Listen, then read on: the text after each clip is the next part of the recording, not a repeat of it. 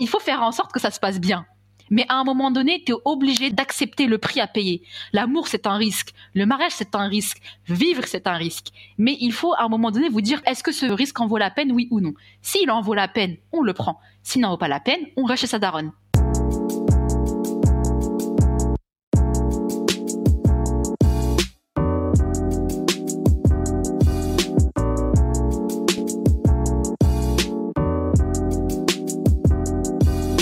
Hey, salut toi, j'espère que tu vas bien petit tournesol. Aujourd'hui on se retrouve pour un podcast. C'est un podcast, le premier, que je fais en compagnie d'une invitée. L'invitée du jour, c'est Safa, de la chaîne YouTube et du compte Instagram Safa et toi, que je t'invite à aller découvrir de ce pas. Elle a fait récemment une vidéo sur le mariage et sur les Moukabala. Elle a répondu à vos questions à ce sujet, elle vous a donné quelques conseils. On s'est dit qu'il était peut-être intéressant de poursuivre la discussion toutes les deux sur ce sujet euh, dans un podcast d'une petite petite heure et demie où on pourra revenir sur certains sujets, sur d'autres questions qui n'ont pas été traitées dans cette vidéo et où on aura l'occasion d'approfondir le sujet. On va parler de mariage, de comment est-ce qu'on peut faire euh, des rencontres euh, qui pourront nous mener à euh, un mariage qui sera fait dans les règles de l'art. On va également répondre à vos questions autour de la sexualité. bien évidemment, notre point de vue ne sera pas un point de vue religieux.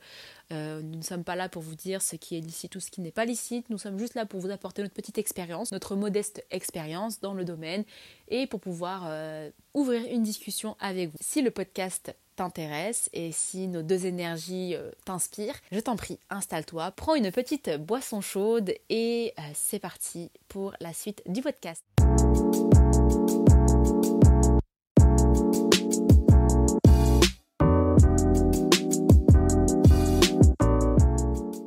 Que je suis on est en train d'évoluer doucement doucement mais on évolue ça fait plaisir. toujours ça fait plaisir. Bienvenue dans ce podcast. Je suis en compagnie d'une invitée de renom, que dis-je, de prestige, Safa et toi. Les gens se frottent les mains. Il y a les gens, ils ont lu le titre ils font semblant qu'ils sont pas intéressés, genre ouais, euh, encore un podcast euh, où deux rebeux parlent de mariage. Franchement, on en a par-dessus la casquette. Mais je sais que c'est ce que vous dites en public, mais en privé, vous avez mis vos écouteurs, vous êtes allé dans votre chambre, sous votre couette, vous avez un bloc-notes pour prendre des notes parce que vous êtes des instruites.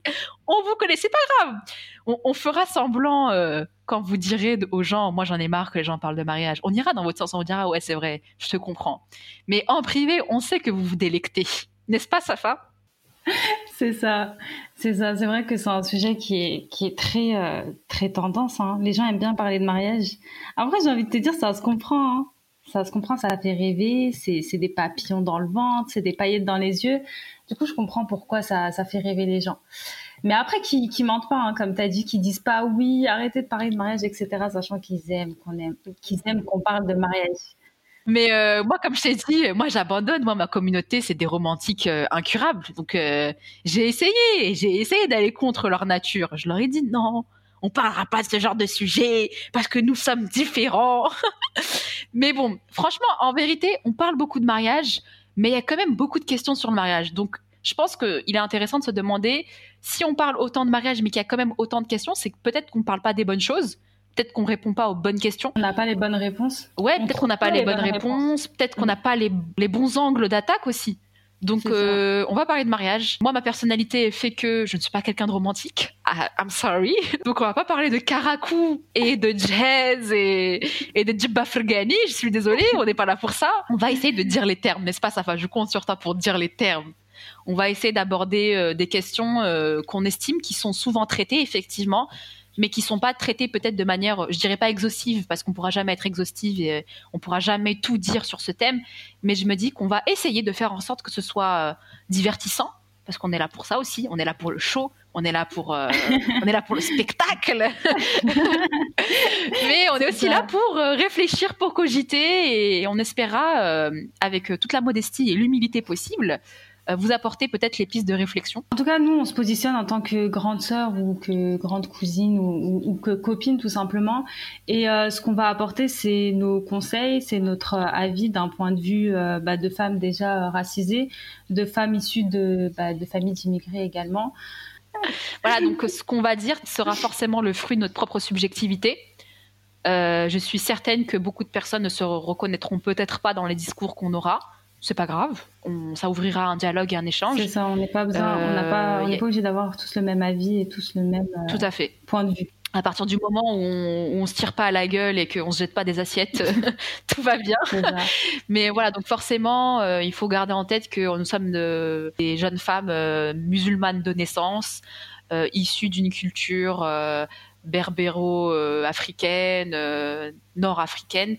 Donc, il y a forcément des, comment dirais-je, des composantes culturelles et traditionnelles qui vont entrer en jeu et qui feront peut-être pas euh, l'unanimité, qui seront peut-être pas, vous allez peut-être pas vous reconnaître dans tout ce qu'on va dire, mais c'est pas le but. Le but c'est vraiment euh, de, créer un échange. Si tu veux, moi les podcasts, après je sais pas comment tu appréhendes les podcasts parce que je sais que toi tu as l'habitude de faire des podcasts. Euh, Safa, tu es, tu es une pionnière. Est-ce qu'on peut le dire? Es une pionnière en la matière. Non, moi j'aime bien les podcasts parce que ça permet d'échanger, on peut discuter, ça permet de confronter certaines idées. Et je trouve que c'est beaucoup plus enrichissant de, de mhm. discuter euh, comme ça. Et même c'est beaucoup plus chaleureux, tu vois. Genre une personne, elle va nous écouter, elle va se dire ah bah c'est comme si j'étais avec exactement elle. C'est comme si je participais à la conversation. Et ça, je trouve ça trop trop bien en fait. Et c'est ça que j'aime le plus en fait dans les podcasts, c'est de pouvoir échanger et discuter autour d'un sujet. En plus, le mariage, c'est un sujet euh, voilà qui est qui est plutôt intéressant. On a plein de choses à dire. Donc, euh, je pense que ça promet d'être un, mm. podcast. C'est ça. En fait, ce qu'on a vraiment envie de retranscrire comme ambiance dans ce podcast, c'est euh, comme si moi et Safa, on s'appelle au téléphone, on discute, voilà, on raconte notre vie, et vous, vous êtes témoin. voilà. Vous, euh, vous assistez un peu à cette discussion. Donc forcément, l'échange, il sera fait en différé parce que nous, quand on va parler, on va parler juste nous deux. Mais on espère que ça ouvrira des, des échanges. Je crois que sur Apple Podcast, on peut laisser des commentaires, il me semble. Je, suis nouvelle dans les podcasts, donc je connais pas trop. Euh, je suis encore néophyte, on va dire. Mais oui, sur Instagram, de toute façon, vous pouvez nous retrouver sur Instagram. Safa, je te laisse faire ta pub. Oui, donc vous pouvez me suivre sur mon Instagram personnel, donc Safa et toi, sur lequel je poste euh, du contenu, on va dire, euh, lifestyle, on va dire développement personnel et spirituel. Euh, du contenu motivation, euh, organisation de temps quand ça m'arrive, productivité. Et vous pouvez également me suivre sur mon autre Instagram, Accès Business, Accès Coaching, parce que euh, je compte vous proposer très prochainement du coaching et de l'accompagnement. Donc, vous pouvez me suivre sur le cercle tiré du bas PRV. Où vous pouvez accéder à du contenu gratuit autour du business pour pouvoir gérer vos projets. donc voilà, pour les personnes qui me connaissent pas, bah moi c'est Dina, Dina KDR. J'ai également compte Instagram Dina KDR, voilà. Euh, je publie du contenu euh, un peu axé culture, société, actualité et surtout bonne humeur parce que j'aime pas me prendre la tête. Voilà, je suis quelqu'un de cool. Je suis, un, je suis un grand déconneur comme dirait. Euh, c'est qui qui disait ça sur Twitter? Est-ce que tu as la référence du même Franchement, pas du Dylan là. Dylan qui disait moi je suis un grand déconneur. Ouais, je, je, suis un déconneur de ouf, genre. Non, je vois pas. Bon, tant pis. Ah. C'est pas grave si tu n'as pas. Tu, n'es pas assez. Je n'ai pas la culture. Je n'ai pas la culture. tu n'as pas la culture Twitter. Mais euh, voilà, moi, je, je, partage du sujet voilà, lié à la culture, l'actualité, euh, la société, euh, de la bonne humeur. J'ai aussi une chaîne YouTube, Dina KDR. D'ailleurs, toi aussi, je pense que je crois que tu as une chaîne. Je crois. Je, je suis sûre. Tu vois une chaîne YouTube, Safa. C'est vrai que j'avais oublié de le préciser, mais j'ai bien une chaîne YouTube, Safa et toi également, où je partage plein plein de vidéos diverses et variées autour de plein de sujets qui sont intéressants à mon sens. Donc, euh, oui, je confirme. Euh, très très intéressant. Cliquez sur abonner. Il faut s'abonner, il faut liker C'est ça. Très important. et à côté de ça, je suis consultante. J'aide les personnes qui ont des blocages et des problématiques dans leur vie personnelle, affective, professionnelle, à aller de l'avant et à atteindre euh, leurs objectifs et à exploiter leur plein potentiel. Euh, J'aide également les entrepreneurs euh, qui souhaitent se lancer dans leur business et qui ont des difficultés, qui se posent des questions sur leur légitimité, sur la peur du lancement, la peur de l'échec, etc. Et voilà, je pense qu'on a fait le tour. D'ailleurs, je vais rebondir vu que j'ai parlé de légitimité quelle est notre légitimité à nous, Safa, dans ce podcast Quels sont nos diplômes pour parler de mariage Très bonne question. Bah écoute, j'ai un, un bac plus 3 en mariage. Donc ça fait trois ans que ça fait trois ans que je suis mariée maintenant. Alhamdoulilah. Euh, du coup, euh, je me sens assez légitime d'en parler. En plus, moi, j'ai des petites sœurs, tu vois. Donc, je suis la grande sœur, je suis la plus grande de, de ma famille. Bon, j'ai un grand frère aussi, mais je suis la, la plus grande de ma famille. Et du coup, c'est des sujets quand même qui m'intéressent parce que je, je me dis, mes sœurs aussi vont passer par là. Elles vont passer par le mariage, elles vont passer par cette phase par laquelle je suis passée. Et moi, c'est vrai que j'ai manqué en fait de ça. J'ai manqué d'une grande sœur qui pouvait me m'accompagner en fait dans dans ce cheminement du mariage, m'accompagner dans, dans mes questionnements parce que c'est vrai que poser ces questions à sa mère, c'est bien, mais avoir une grande sœur, c'est. Hmm. Tu sais, t'es plus proche d'elle. Mais c'est aussi une autre génération. Parce que tu vois, ta mère, si as une bonne. À partir du moment où tu as une bonne relation avec elle, bien évidemment. Moi, personnellement, c'est mon cas. J'ai une relation qui est plutôt privilégiée avec ma mère, même si, effectivement. Euh, comme toutes les mères et les filles, on a, on a nos, petites, nos petites tensions, nos petites disputes comme tout le monde. Voilà. Pareil, moi, vu que j'ai pas de grande sœur, il y a certaines questions. J'ai pas non plus de cousine, voilà. Là, la position d'aînée, elle est ingrate quand même. On inaugure tout, on inaugure tout, on se casse la gueule pour les autres. Franchement, c'est ingrat. De quoi personnellement, il y a des questions euh, que je sais que je pourrais poser à ma mère parce que quand même, voilà, ma mère, euh, elle est pas non plus, euh, elle est pas non plus fermée. Mais je sais qu'il y a des questions, par exemple, je préférais les poser à ma tante qui est sa petite sœur. Donc c'est pas ma génération, mais c'est une, une, génération en dessous de celle de ma mère. Donc il y a peut-être une actualité qui peut se faire, des ponts qui peuvent se faire. Et je sais que moi, par exemple, pour tout ce qui était mariage, c'était ma tante que je consultais ma mère, je la consultais, mais les conseils de ma mère, pas que je les prenais pas en compte. Je me disais, ouais, mais ça parce que je suis sa fille. C'est peut-être pas objectif. J'aimais bien faire converger la vie de ma mère et la vie de ma tante pour voir euh, lequel se valait. en tout cas, moi aussi, j'ai fait le, j'ai été dans la même école que toi, Safa, avec plus 3 en, mariage. Euh, on a le même âge, il me semble. T'es de 96, toi aussi? Ouais, ouais, on a le même âge, sauf que toi, t'es de début d'année et moi, je suis fin d'année. Ouais, je suis ton aîné. Tu dois me, tu dois me respecter. normalement, tu m'appelles Tata, normalement. normalement, tu m'appelles Tata, Safa. T'es trop, t'es, trop mal poli, Safa. T'es trop à l'aise. ouais, donc bac plus 3 en mariage. On s'est mariés toutes les deux en 2018 euh, Il me semble, hein, ouais. Ah, on est connectés, hein. Mais grave. C'est grave, trop mignon, wesh. Hey, copié, qui a copié qui? Je pense que je me suis mariée avant toi, par contre. C'est toi qui m'as copié. C'était mariée quel mois? Maenda, Maenda. Moi, je me suis mariée en janvier, hein, hiver et tout. Et toi, madame Tu m'as volé mon mois d'anniversaire en plus. C'est grave. Moi, je me suis mariée en juillet. Ah, tu vois. Donc toi, t'as, t'as, toi, t'as blatté tes trois ans de mariage, ça y est. Ouais, ouais, bah là, ça Moi, je vais bientôt les fêter, hein. Bientôt les Ah bah, ça Inch'Allah, en, confi- en confinade. C'est ça. Je pense qu'on a assez parlé. Ouais. Est-ce qu'on peut passer... Euh, le, le, peuple réclame? Les questions. La foule est en délire, sa femme balance les questions qu'on y réponde. La foule attend. Mais c'est vrai que par rapport à ma dernière vidéo que j'avais faite sur YouTube, j'ai reçu plein, plein, plein de commentaires. Et d'ailleurs, j'ai vu que vous avez beaucoup réagi par rapport à cette vidéo. Elle a fait plus de 8000 vues. Donc la vérité, ne me dites plus jamais que ce sujet ne vous plaît pas. Safa va s'acheter une Porsche grâce à cette vidéo. Vous allez voir Safa va rouler avec un 4x4. Il aura écrit merci le mariage sur YouTube. Elle a mis la daronne à l'abri avec cette vidéo Safa. C'est exactement ça. Mais franchement, je, savais que euh, ça allait plaire, mais pas à ce point. Franchement, et franchement, bah, je tenais à, remercier toutes les personnes qui ont partagé, qui ont liké, qui ont commenté ma vidéo, qui ont apporté des précisions et, euh, et qui ont bien aimé euh, le sujet, enfin le, point de vue que j'ai apporté à ce sujet-là. Donc, bah, je, tiens à remercier euh, toutes ces personnes-là. Et justement, j'avais reçu plein de commentaires par rapport à ça, et j'avais également fait une FAQ hier, il me semble, pour vous demander si vous aviez plus de questions ou de précisions sur lesquelles vous souhaitez que que, je réponde. Du coup, c'est ce qu'on va faire avec Dina aujourd'hui. Nous allons prendre ces questions one by one, une par une. On va les traiter, on va les découper, on va les décortiquer pour vous apporter plus de précision et pour, euh, on va dire, étoffer un peu plus la vidéo. Ça me va. Le programme me plaît. Je signe. C'est ça, le programme est très très intéressant parce que euh, il va s'axer sur plusieurs euh, petites catégories. Il y aura toute la catégorie autour du mahram, donc euh, comment trouver un mahram, choisir son mahram, etc.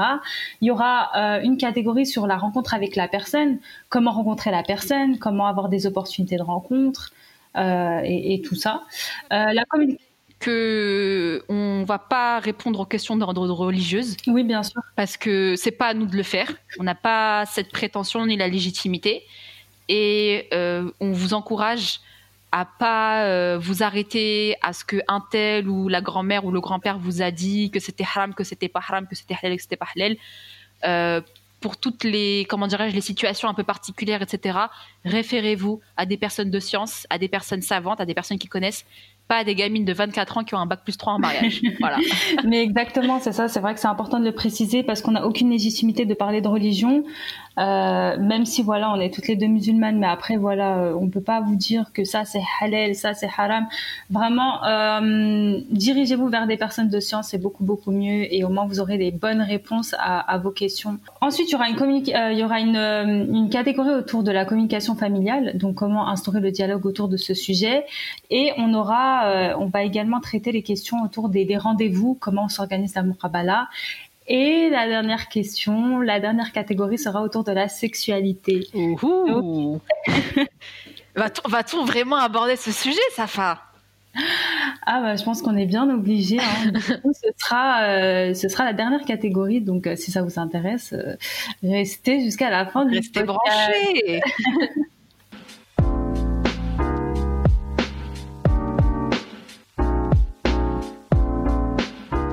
Donc c'est parti, hein. on va commencer par les premières questions. Dina, qu'est-ce que t'en penses? Ah bah je suis, je suis tout oui. Est-ce que tu es prête? Ah je suis, ça fait trois jours que je suis prête. ça fait trois jours que tu t'entraînes. Alors, première question. Où trouver un homme qui pense de cette manière? Donc c'est une question de Samia. De cette manière, quelle manière? Ouais, de manière, euh, tu sais, genre faire des mourabala, faire des rencontres comme ça comment trouver euh, où trouver un homme comme ça. Parce que c'est vrai que j'avais reçu d'autres messages qui me disaient euh, Safa t'es bien gentil et tout avec ta vidéo mais en règle générale ceux qui font des murabala c'est des personnes un peu bizarres. Moi je ne juge pas tu vois je moi je dis pas ces personnes-là sont bizarres ou pas. Du coup euh, on m'a dit euh, oui en général c'est des personnes qui se dirigent vers là-bas tu sais c'est des personnes un peu genre qui te correspondent pas forcément. Mm. j'espère que mes propos vont être compris de la bonne façon J'essaie pas de te faire culpabiliser ou de dire aux gens qu'ils savent pas s'y prendre et qu'ils sont bons à rien. Mais je pense aussi que ton, ta posture euh, et les, les, signaux que tu vas envoyer aux gens ça va donner une certaine, je dirais pas image, mais ça va, ça va envoyer un certain message. Et je pense que si toi, dans ta tête, tu es déjà persuadé que c'est ce que tu veux, que c'est ce dont tu as besoin, et que quand tu auras l'occasion et les opportunités peut-être de rencontrer X ou Y personnes, pas forcément que des hommes, mais euh, des femmes ou des amis, des personnes dans ton entourage, quand tu es cohérente un petit peu avec ce système de, de, de, de ce système de, gestion matrimoniale, je sais pas si on peut dire ça comme ça, hein. Bah, je pense que tu vas attirer des personnes qui vont être dans le même délire que toi. Par exemple, tu peux pas, je sais pas, aller euh, sans jugement de valeur, bien évidemment, parce que chacun se gère. Tu peux pas, par exemple, aller sur Tinder et dire aux gens euh, mon kabbalah demain à 18h30. Les gens ils vont te dire mais qu'est-ce qu'elle me raconte, tu vois? Qu'est-ce qu'elle qu'est-ce qu'elle dit? Qu'est-ce qu'elle euh, qu'est-ce qui lui arrive? Donc je pense aussi qu'il faut il faut être cohérente un petit peu avec ce que tu veux. Donc forcément, peut-être que ce sera euh, tu auras peut-être pas autant d'opportunités que quelqu'un qui ne se dit pas je veux rencontrer quelqu'un dans ces conditions. Tu auras peut-être plus d'efforts à faire certainement, mais je pense que si tu es un minimum cohérente et alignée en te disant bah voilà, moi je veux rencontrer telle telle personne, déjà pourquoi? Pourquoi est-ce que je veux euh, rencontrer avec ce, avec ce type de procédé? Parce que je veux plaire à Dieu, parce que je veux, je veux éviter ça, ça, ça. Tu te fais ta petite liste. Et à partir du moment où tu sais où tu vas, pourquoi tu le fais, je pense que c'est pas, c'est pas non plus magique, hein, mais je pense que euh, tu te retrouves dans un environnement avec un réseau qui correspond plus ou moins à ta façon de voir ou euh, à des gens qui connaissent des gens qui sont dans le même délire que bah écoute, je suis tout à fait d'accord. En plus, euh, c'est très facilement, genre tu le remarques facilement. Par exemple, si tu décides dans ta vie de changer, d'être une personne un peu plus positive, tu vois, bah ton entourage, tu vas, tu vas remarquer qu'il va commencer à changer. Tu vas avoir des amis beaucoup plus positifs, tu vas attirer le positif, et c'est exactement la même chose. Si tu es là, comme a dit Dina, tu te prépares à la muqabala, que tu sais pourquoi tu veux ça, euh, que tu sais que, que tu as une idée un peu du, type de, de, partenaire que tu veux, bah tu vas attirer ça au final dans ta vie. Après, ça veut pas dire que ça veut pas dire que si vous n'attirez pas ce type de personne que vous êtes des traînés hein, et que vous renvoyez une image de quelqu'un euh, de pervers et de dépravé. C'est pas ce que je suis en train de dire, mais c'est juste que parfois, tu me diras ce que tu en penses, Safa. Parfois, on veut des choses, mais on n'est pas prêt à en payer le prix. Donc on se dit ouais j'ai envie de faire les choses bien, mais euh, j'ai peur que si euh, je sois trop insistante sur ça ça ça je vais faire fuir les gens. Donc tu vas commencer à faire des, des compromis sur ce qui n'était pas sur ce qui sur ce qui était pour toi important. Et donc les gens ils vont avoir du mal à comprendre où tu te situes. Attends, est-ce qu'elle veut faire les choses bien ou est-ce qu'elle veut euh, le resto ciné, euh, Netflix, euh, FaceTime, tu vois? Alors que si je pense que si tu es ferme, c'est ça, si tu es ferme et que dès le début tu dis comment tu veux les choses et que tu es cohérente et que tu es convaincu et que tu suis, c'est ça. Bah, les gens, ils seront obligés soit d'aller dans ton sens, soit de, soit de te laisser là où tu es. Mieux. Écoute, voilà, Ouais. moi ça me correspond pas, c'est pas ce que je veux. Donc la personne elle va te laisser et c'est pas c'est pas c'est pas la fin du monde hein. C'est un bienfait pour toi même. Ça fait une sélection naturelle, j'ai envie de te dire au moins. euh, De toute façon, moi, je pense que tout ce que Dieu nous a ordonné, c'est un bien pour nous. Donc, s'il nous a ordonné de faire des murabala, Mhm. c'est qu'il y a un bienfait derrière. Et je pense qu'il faut en être convaincu. Moi, je vais avouer, hein, genre, je vais pas vous mentir, quand j'étais plus jeune, pour moi, la murabala, c'était un truc, un délire. Est-ce qu'on peut expliquer c'est quoi la muqabala parce que je sais pas quoi- je sais pas si on l'a fait ou pas. Euh, la muqabala en tout cas telle que nous on la conçoit, euh, je sais pas comment on appelle ça dans d'autres cultures, dans d'autres euh, dans d'autres courants religieux. En fait, c'est l'idée de de, de rencontre. C'est la rencontre avec ton prétendant. Et souvent, quand on dit muqabala, on pense rencontre légiférée. C'est-à-dire euh, avec un prétendant, genre tu rencontres ton ton, enfin, ton partenaire, est-ce qu'on peut dire que c'est un partenaire? Ouais, ton, ton prétendant plutôt. ouais, prétendant, Ouais. Tu le rencontres, mais pas genre en tête à tête, euh, sur un parking, euh, sur des, dans, des, dans des histoires sordides. voilà, tu le rencontres avec un mahram. Le mahram, c'est un homme avec lequel tu ne peux pas te marier. Donc ça peut être ton père, ton frère, ton oncle, ton neveu, ton fils. Voilà, parce que ton fils aussi est un mahram. Par contre, il faut préciser, ne ramenez pas vos petits frères de 3 ans et demi là. Il faut, il faut qu'il soit pubère. Hein. Il faut Je crois qu'il faut qu'il soit pubère, hein, c'est ouais, ça ouais, il faut qu'il soit quand même. Enfin, il faut qu'il, qu'il, euh, Qu'ils aient le discernement. voilà, qu'il s'y connaisse un, un minimum. Tu vois, genre tu vas pas ramener ton, ton petit frère de 6 ans, tu vois, non, ça marche. Et c'est ce qui te permet en fait d'éviter l'isolement parce que voilà, c'est pas un podcast religieux, mais c'était juste pour que vous, on puisse avoir les bases parce que voilà, l'isolement. En fait, euh, c'est pas tant la mixité qui est un problème dans la religion, mais c'est plutôt surtout l'isolement, le ça. fait de te retrouver euh, en tête à tête euh, avec euh, un homme parce qu'on considère que la troisième personne c'est le diable. Après voilà, on a peut-être des, on a peut-être des croyances euh, qui sont qui sont pas les mêmes. Il y a peut-être des gens qui vont euh, être euh, outrés en m'entendant dire ça, mais voilà, si on veut suivre l'orthodoxie, c'est-à-dire la voie traditionnelle islamique, euh, euh, techniquement, on est censé tous faire ça. Après, est-ce que les gens le font, est-ce que les gens le font pas? Chacun sa conscience. Mm. Mais voilà, ce podcast, il est fait pour répondre aux questions des personnes qui souhaitent s'engager dans cette voie. Exactement, c'est ça. Et justement, ce que je disais, c'était que moi, à la base, euh, quand j'étais plus jeune, on va dire, allez, 15, 16 ans, 17 ans, 18 ans. Moi, je connaissais pas. hein. Je ne connaissais mais pas du tout. Mais quand je te dis Je pas du tout, je savais même pas que ça existait. Et, euh, j'en ai entendu vraiment parler très très très vaguement. Et pour moi, c'était un truc de dingue, genre que tu Mm. ne connaisses pas la personne avant de te marier. Mais quel sacrilège Mais qu'est-ce que c'est que ça? Mais jamais de la vie. Alors que et je trouve ça tellement dommage qu'on m'en ait pas parlé, genre en mode, euh, genre même dans ma culture, euh, enfin tu vois, moi je suis algérienne, toi aussi, euh, on m'en a jamais parlé de ça. Genre moi, Il y a des aides. Genre, moi, j'ai entendu parler de la khotba, tu vois. Genre, euh, le gars, il a... C'est tout. Hein. Mais Il y a c'est que la khutba, c'est la demande en mariage. Voilà, mais moi, je me disais, mais comment, en fait Comment Qu'est-ce qui se passe avant, en fait? Je me posais cette question? Je me disais, mais qu'est-ce qui se passe avant? En fait, comment ça se passe? C'est quoi le, le truc C'est quoi le schmilblick? Euh, Genre, il y a quelqu'un qui va toquer à ma porte, je le connais pas, et mon père et moi, on va dire, Ça fait oui. flipper. ça fait peur, tu vois, quand même. Non, Et je comprends pourquoi euh, dans notre, euh, enfin notre génération se dirige vers des moyens de rencontres un peu moins, euh, on va dire euh, les. Parce que c'est plus confortable, on va dire la vérité. Oui, et c'est ce qu'on connaît en fait. C'est tout ce qu'on connaît en fait, parce qu'on n'est Mm. pas assez sensibilisé, on n'est pas assez éduqué sur le sujet. Parce que même le paysage médiatique, il met pas forcément en avant ça. Euh, quand tu regardes un film, quand tu regardes une série, euh, quand tu vois les gens autour de toi, le en, en Occident et ce qui est valorisé, c'est la rencontre amoureuse hasardeuse. Genre on s'est croisés dans la rue ça. comme ça, coup de foudre, on s'est aimé, il m'a aimé et euh, il est venu demander ma... il, il- même pas il est même pas venu demander ma main, on s'est marié à Las Vegas comme ça sur un coup de tête, tu vois. Et pour faire un film, c'est génial. Tu regardes ça, tu vois un film comme ça, tu as les papillons, c'est génial. Mais après, est-ce que ça nous correspond à nous? Est-ce que toi, c'est ce que tu as envie de faire? C'est ça la question. Et j'ai l'impression qu'on se pose même pas la question. On se dit, ben voilà, c'est ça. euh, moi, euh, moi, par exemple, quand j'étais plus jeune, euh, je savais, pour moi, à partir du moment où il n'y avait pas euh, consommation, À partir du moment où il n'y avait pas des festivités, pour moi, pour moi, il n'y avait pas de mal en fait, tu vois. Genre si tu sors avec un mec ou quoi, bon, faut pas que ton père te voit, voilà. Mais en vrai, c'est pas c'est pas si grave que ça, quoi. Moi, dans ma tête, jusqu'à en fait, moi, je ne comprenais pas le mal. Je ne comprenais pas le mal. On fait, on fait rien. Mais de toute façon, comment tu vas faire c'est ça. T'es juste là, tu prends un café ou tu manges un truc. Mais en fait, si, c'est très grave, les amis. Moi, je veux faire culpabiliser personne. C'est très très grave. Non, on, dramatise, mais euh, c'est pour euh, c'est pour détourner le, truc en dérision. Moi, je sais que par exemple jusqu'à 16-17 ans, bah, moi, à partir du moment où je ne fais rien, c'est ça.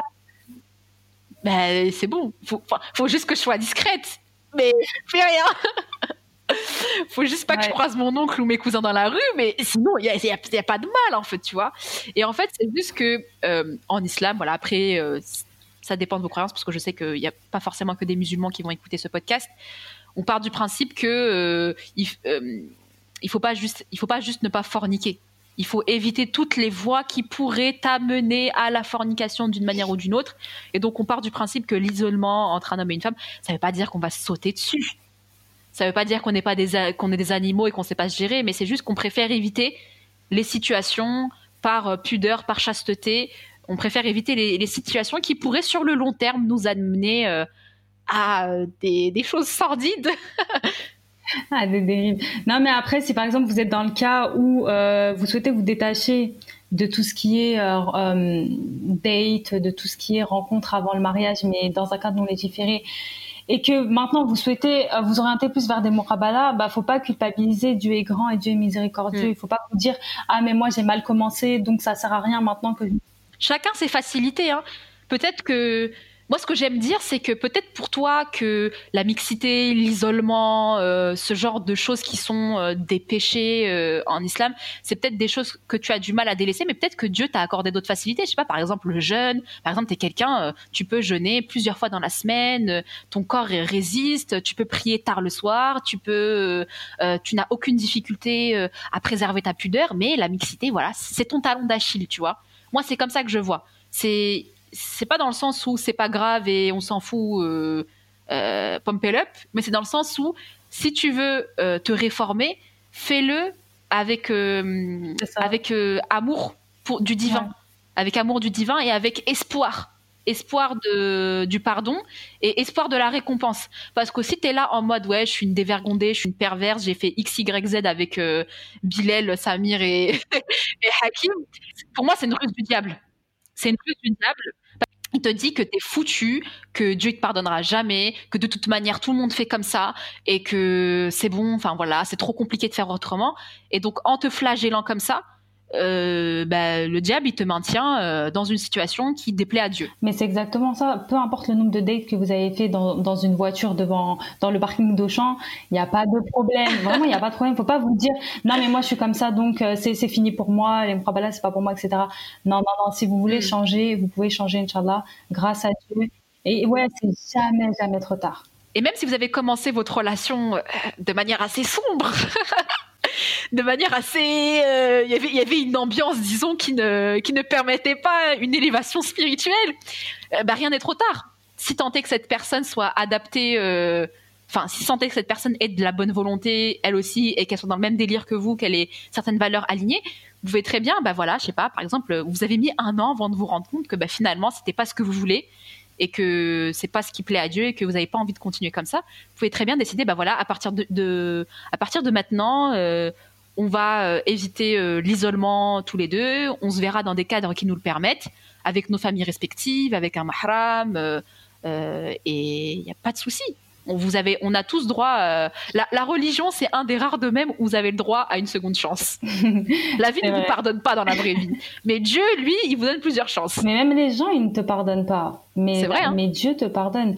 Du coup, comme tu as dit, euh, même si vous êtes dans une relation, euh, c'est pas grave. Rien n'est trop tard. Rien n'est trop tard, c'est pas grave. Lancez-vous, faites les choses bien. Même si vous viviez ensemble, hein, même si vous viviez ensemble, que vous aviez même un enfant euh, hors mariage, etc. C'est jamais trop tard. On a dit qu'on n'allait pas parler de religion, mais finalement on est là, on parle de religion. Et c'est parce que vraiment, c'est pour vous, pour vous dire que ne vous dites pas, euh, je peux pas, je peux pas, je suis. Moi, je me rappelle une fois, il y avait une, amie à moi qui me disait, euh, qui m'avait dit une phrase qui m'avait trop marqué. Je lui avais parlé de ma volonté justement de. J'étais au lycée, j'avais 16, ben voilà, c'était l'âge où j'ai mis le voile. Je lui avais dit, ouais, tu sais, euh, j'ai envie d'arrêter ça, ça, ça, j'ai envie de faire ça, ça, ça. Et j'en ai parlé à ma meilleure amie de l'époque. Elle m'a dit, euh, elle m'a dit une phrase qui m'avait à la fois euh, pétrifiée et très, très attristée. Elle m'a dit, tu sais, j'ai l'impression d'être tellement loin de Dieu que je peux pas revenir vers lui. Ça me brise le cœur. Et en fait, il faut, il faut pas que vous, vous, il faut pas que vous sombriez dans, les, dans le désespoir. Quand on parle de confiance en soi, quand on parle de développement personnel, c'est également dans la religion. Parce que si vous avez, euh, si vous avez une mauvaise image de vous, vous allez avoir une mauvaise image de Dieu. Si vous avez une, une mauvaise image de, de, Dieu, vous allez avoir une mauvaise image de vous. Donc c'est confiance en soi et confiance en Dieu, c'est souvent lié. Ça ne veut pas dire que vous êtes Dieu, ne me faites pas dire ce que je n'ai pas dit, mais ça veut, ça veut dire que souvent quand tu te dis euh, mon âme est faible, je ne peux rien faire, tu pars du principe en fait que Dieu n'est pas capable de te faire faire les mm. choses. Tu vois? Et vice versa, quand tu pars du principe que Dieu ne peut pas te pardonner, tu pars du principe que toi, euh, ça y est, euh, poubelle, il n'y a plus rien à faire. Mais c'est ça, en plus, il nous dit invoquez-moi et je vous exaucerai. Il n'y a pas plus Dieu est, à, Dieu est à l'image que, que l'on se fait de lui. Il n'y a, a, pas plus parlante comme phrase. Donc invoquez-le, demandez pardon et, euh, et bismillah. C'est parti pour les Mokabala. Euh, on, on, va faire des petites rencontres avec des messieurs de manière légiférée. on va faire des speed dating version halal. il me semble que, bon, petit aparté, mais il me semble que j'avais vu un, un, truc comme ça. Hein qu'ils avaient créé un sorte, une sorte de concept avec des speed, des speed dating version Franchement, à partir du moment où il y a un mahram, à partir du moment où il y a un mahram, en vrai, il n'y a pas de mal. Je me dis, il y a pas. C'est original. Je sais pas si moi je le ferais. Il, faut oser. Mais, c'est un concept. Mais en soi, à partir du moment où c'est bah carré et qu'il n'y a pas d'isolement, euh, la forme est peut-être euh, originale, mais si ça, si ça peut vous permettre de faire des rencontres euh, qui changeront votre vie, euh, oh, il, ne, faut pas s'en priver. Hein. Des speed dating. Euh, en vrai, ils devraient faire ça dans les mosquées. Ah bah, je, je sais. Mais les gens, ils ont la flemme. Ils ont la flemme, mais comme je t'ai dit, j'ai l'impression, au Moyen-Orient, tu sais, c'est très, très populaire, les Mokabala. Vraiment, ah c'est super populaire, que ce soit les jeunes, que ce soit les, les femmes de notre génération ou les gars de notre génération. Pour eux, c'est un truc super normal tu vois, vraiment super normal. Mais je pense que c'est nous, en fait, dans notre culture francophone. Parce qu'il y a le, le, fantasme de l'amour hasardeux. C'est ça. Et en fait, tant qu'on a ça dans la tête, tant qu'on se dit l'amour, ça doit être le fruit du hasard euh, ou quoi que ce soit, ben on a du mal à envisager d'autres manières de voir. Et en fait, il faut vraiment se dire que c'est culturel. Tu vois, tu peux, tu peux avoir un coup de foudre et tomber amoureuse et vous vous mariez et tout va très bien et c'est parfait. Mais il y a aussi d'autres, il y, a aussi d'autres manières de, se rencontrer. Donc oui, c'est peut-être pas romantique euh, dans l'idée euh, occidentale que l'on se fait de la romance et euh, du glamour et du sentimental. Mais ouais, l'idée que on ait dû peut-être organiser une rencontre, tu peux très bien romantiser ça à ta sauce. Muqabala is the new romantic.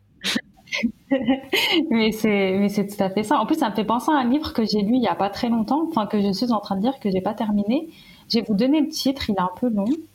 On le mettra dans la description. On mettra dans la description une biographie, donc n'hésitez pas à consulter. C'est de l'amour, ce que l'islam a à dire euh, à notre temps de Mohamed Oudihet. Et ce livre, il est super, super intéressant. Vraiment, il est super intéressant. Il parle de divorce, il parle de rencontres avant le mariage, il parle de tout ça. Et en fait, ce qui est intéressant, c'est qu'il euh, parle de l'amour moderne. Et, ça nous parle beaucoup. Moi, quand je l'ai lu, ça me parlait beaucoup, tu vois. Genre, en plus, il utilise un vocabulaire assez simple. Il y a plein de petites illustrations. Mm. Donc, vraiment, si c'est un sujet qui vous intéresse de, comprendre, en fait, à, à, quel point on a été matrixé par la société, à quel point notre vision de l'amour est erronée, bah, je vous invite à, vous le procurer. Il est vraiment intéressant, il est super facile à lire. Vraiment, il est super agréable. Je connaissais pas du tout. Ce sera dans la barre d'infos. Je sais pas combien de temps va durer ce podcast, mais je pense qu'il en vaudra la peine. Restez accrochés, prenez une tisane et installez-vous.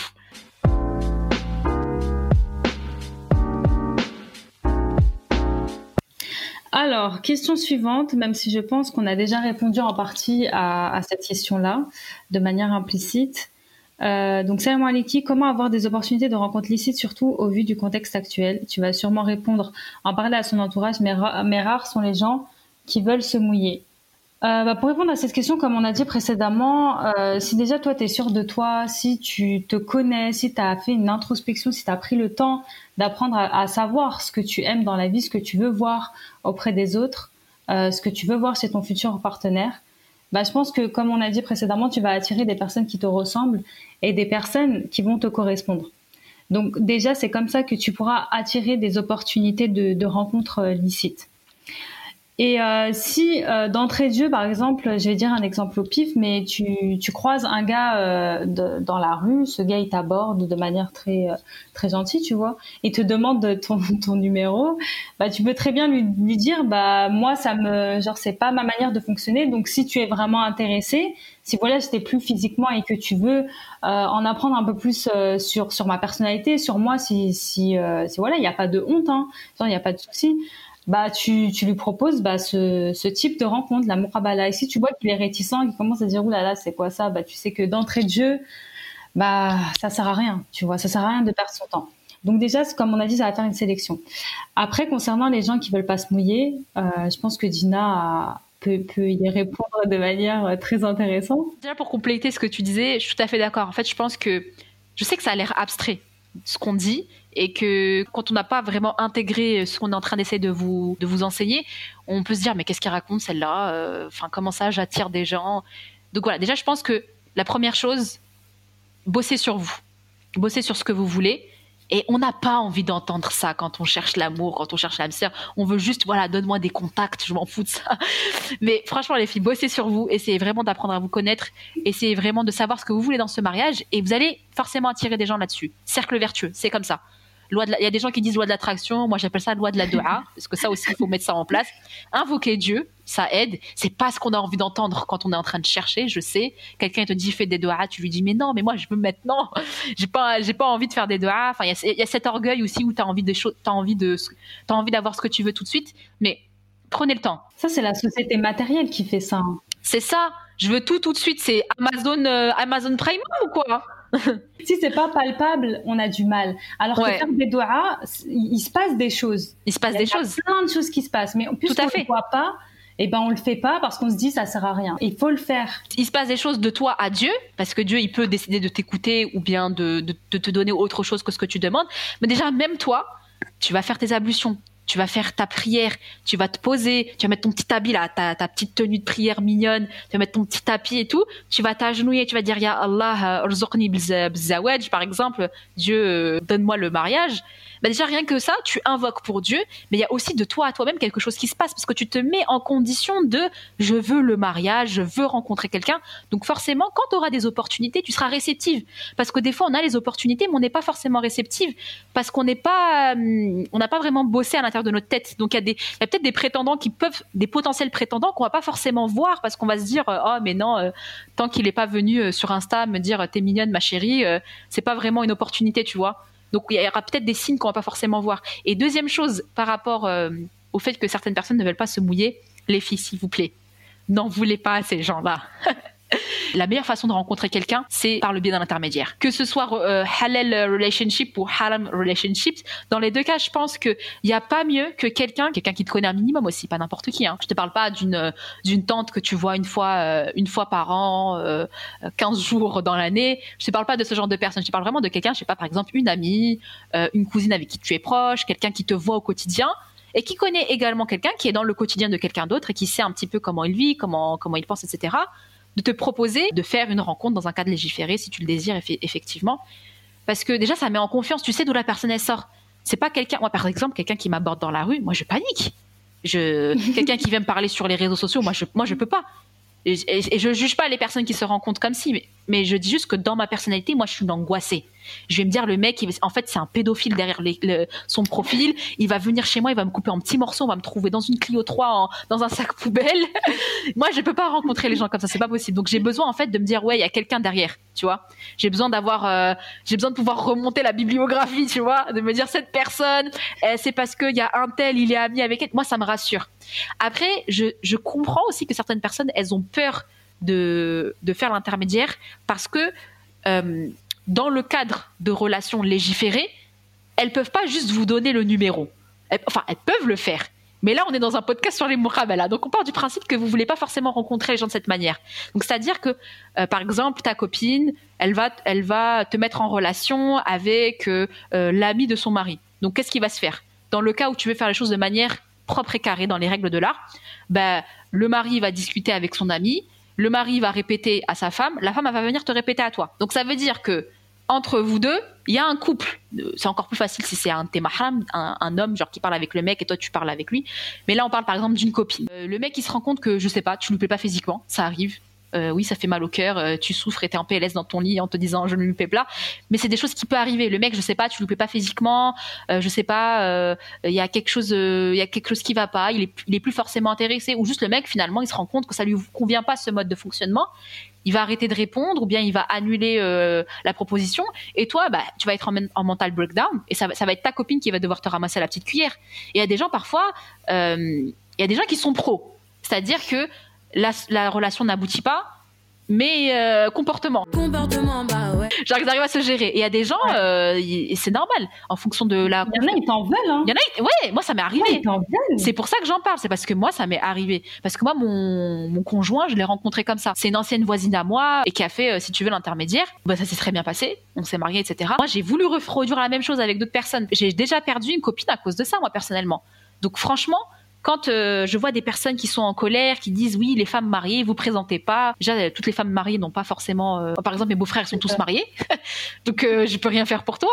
Les copains de mon mari, peut-être que, que je sais d'avance qu'ils te plairont pas. Peut-être par rapport à la religiosité, déjà rien que ça, par rapport à, à la pratique, etc. Parfois, oui, tu vas, tu vas voir qu'il y a plein d'hommes dans mon entourage. Mais c'est peut-être pas des hommes qui vont te convenir, donc euh, ne partez pas du principe que les gens sont égoïstes et que ils veulent vous laisser dans le haram ou je ne sais pas quoi. N'ayez pas une mauvaise opinion des gens, c'est important. Qu'est-ce que t'en penses, Safa? J'ai beaucoup parlé. Non, moi je suis tout à fait d'accord avec ce que tu dis. Après, je pense que en tant que personne, il faut aussi prouver. Par exemple, si tu veux qu'une personne se mouille pour toi, il faut que toi aussi tu prouves que derrière, si que tu es prête à ce que ça se passe mal aussi, Mhm. et que tu es prête à, hum, à, je sais pas comment expliquer, mais à ne pas euh, te retourner contre ton ami en fait. Mhm. Parce qu'en fait, c'est plus ça qui pose le qui pose problème. Mhm. Moi, j'ai peur de mouiller parce que j'ai peur de mettre en péril certaines certaines de mes relations. Mhm. Tu vois ce que je veux dire? Parce que je me dis, la personne, comment elle va réagir si elle est face à un échec? Et moi, tu vois, genre, j'aime bien cette personne. Donc, je veux pas mettre en péril ça pour, euh, pour un truc qui, euh, je suis même pas sûre qu'il va aboutir. Donc, si toi, tu veux que tes personnes se mouillent pour toi, bah, prouve-leur que euh, derrière, tu es capable, en fait, d'assumer un, un échec. Donc oui, euh, je suis tout à fait d'accord avec toi, Safa. Je pense que je pense qu'on a dit euh, ce qu'il fallait dire là-dessus. Mais tu sais que là, je viens de recevoir un commentaire sur YouTube, genre vraiment à l'instant. hein. C'est un commentaire, c'est euh, c'est une meuf qui dit ça sert à rien de se marier, c'est que des problèmes et des casse-têtes les hommes. C'est vrai. Ah bah, elle a raison. Hein. Mais après, c'est un choix à faire. Tu te casses la tête avec qui? Si tu te casses la tête avec quelqu'un qui te met bien, يحطك فوق فوق راسه اللقمة ينحيها من الفم تاع السبع. Moi, je me casse la tête avec des hommes comme ça. y a pas de souci. Hein. Mais si tu te casses la tête avec un mec euh, C'est ça. لا خدمة لا دار لا زين لا عقل parce que lui aussi il va se casser la tête avec toi mais il il faut choisir son casse-tête C'est ça. C'est pour ça que, comme on disait, euh, il est super important de commencer par apprendre à se connaître soi-même. Parce que quand toi, tu vas te connaître toi-même, tu vas savoir ce que tu veux dans la vie et tu vas savoir bah, quelles sont tes valeurs, ce que tu veux voir chez ton futur partenaire. on n'est jamais à l'abri de rien. C'est pas parce que tu as confiance en toi et que tu te connais par cœur. Bon, déjà, ça n'existe pas, la confiance en soi ultime et, et la connaissance de soi euh, absolue. Mais ça veut dire que même demain, par exemple, scénario catastrophe, le mec, il a une maîtresse, il, a, il t'a fait un enfant dans le dos, euh, en fait, il fait pas la prière, euh, il idolâtre des idoles euh, dans la chambre conjugale. Demain, ça t'arrive, tu, tu vas souffrir, ma sœur, c'est normal. Mais tu vas passer à autre chose parce que tu sais que c'est que ça correspond pas à tes valeurs, c'est pas ce que tu veux. Donc, tu vas pleurer, tu vas souffrir, on va venir essuyer tes larmes. Et dans une semaine, deux mois, trois mois, tu seras debout. Et c'est pas grave, il faut pas le prendre comme un échec personnel. C'est ça. Vraiment. Si Dieu il vous a envoyé cette personne dans votre vie et que vous avez fait les choses bien, que vous, vous avez été honnête, Mhm. c'est ça, que vous avez fait les choses pour Dieu, c'est pas vous la fautive. C'est ça. C'est la personne le menteur. L'hypocrite le fautif, c'est c'est lui le fautif. Donc, si vous êtes dans ce cas-là, faut pas vous en vouloir, faut pas vous dire ah bah c'est à cause de moi, c'est parce que j'ai pas su faire les bons choix, c'est parce que j'ai j'ai pas assez réfléchi, c'est parce que j'ai pas posé les bonnes questions. Et même si vous n'avez pas réfléchi, dites-vous que vous avez expérimenté, vous savez ce que c'est. Vous savez ce que c'est de se lancer dans une relation où on on fait pas, on se pose pas forcément les bonnes questions, et ça sera une leçon pour votre pro- prochaine relation. Si vous êtes dans le truc de je suis une bouffonne, je suis une vieille meuf, les- et euh, les mecs ils, ils abusent de moi, et moi euh, et moi je suis une idiote et et je et je, je vaux rien. euh, vous allez avancer nulle part. ça. C'est ça. Peu importe l'échec, il faut toujours savoir euh, rebondir. Après, bien sûr, on va pleurer, comme tu as dit. hein. On va pleurer. C'est normal, hein. Ah, on, va, on va pleurer, hein. On va chialer. des larmes. Pourquoi? Pourquoi? tu vas faire, tu vas faire des citations visées. C'est obligé, ça. Tu peux pas vivre une rupture sans citation visée. Tu vas prendre 5 kilos, c'est normal. Bien, tu vas, tu vas Nous, on va être là, on va 5 venir kilos, chez toi. Soit tu vas les perdre. Moi, je les prends, les les 5 kilos, quand je suis pas bien. Ça fait partie du processus. En fait, ce qu'il faut que vous disiez, c'est que à un moment donné, il faut vivre. En fait, vous pouvez pas vivre sans en payer le prix. Vous pouvez pas aimer sans en payer le prix. Ouh là là, c'est, j'ai des frissons. Qu'est-ce qui m'arrive? C'est, c'est le moment émotion. C'est ça la vie en fait. Il faut se jeter. Il faut faire en sorte que ça se passe bien. Mais à un moment donné, tu es obligé d'a- d'accepter le prix à payer. L'amour, c'est un risque. Le mariage, c'est un risque. Vivre, c'est un risque. Mais il faut à un moment donné vous dire, est-ce que le risque en vaut la peine, oui ou non? S'il en vaut la peine, on le prend. S'il n'en vaut pas la peine, on reste chez sa daronne. Franchement, j'aurais pas mieux. C'est tout. J'aurais pas mieux. Allez. Alors, question suivante. Est-ce qu'on va parler de sujets pimentés? De quoi tu parles exactement? Ah, je ne sais pas, mais j'ai entendu en début de podcast qu'il y a un sujet. Les gens, ils attendent là. Eh, ça fait plus de 40 minutes là. Euh, Oui, en fait, il y, a des- questions avant tout, avant de passer à ce sujet, avant de sauter des étapes et de, brûler des étapes. Il faut quand même qu'on pose des questions autour, autour de la communication familiale, tu vois. Parce que c'est vrai que euh, il n'y a pas beaucoup de communication déjà entre les frères et les sœurs. Tu sais, on a du mal à aller vers notre frère. Chaud. Dire, Voilà, c'est la honte. Ou bien ton frère il va dire mais qu'est-ce que tu me racontes, wesh? Genre Qu'est-ce que tu me racontes? J'étais amoureuse, t'as pas honte Casse, genre qu'est-ce que tu me racontes? Vas-y, sors de ma chambre, tu vois. Tu m'emmerdes avec tes bêtises. c'est des, c'est des questions auxquelles on va essayer de répondre.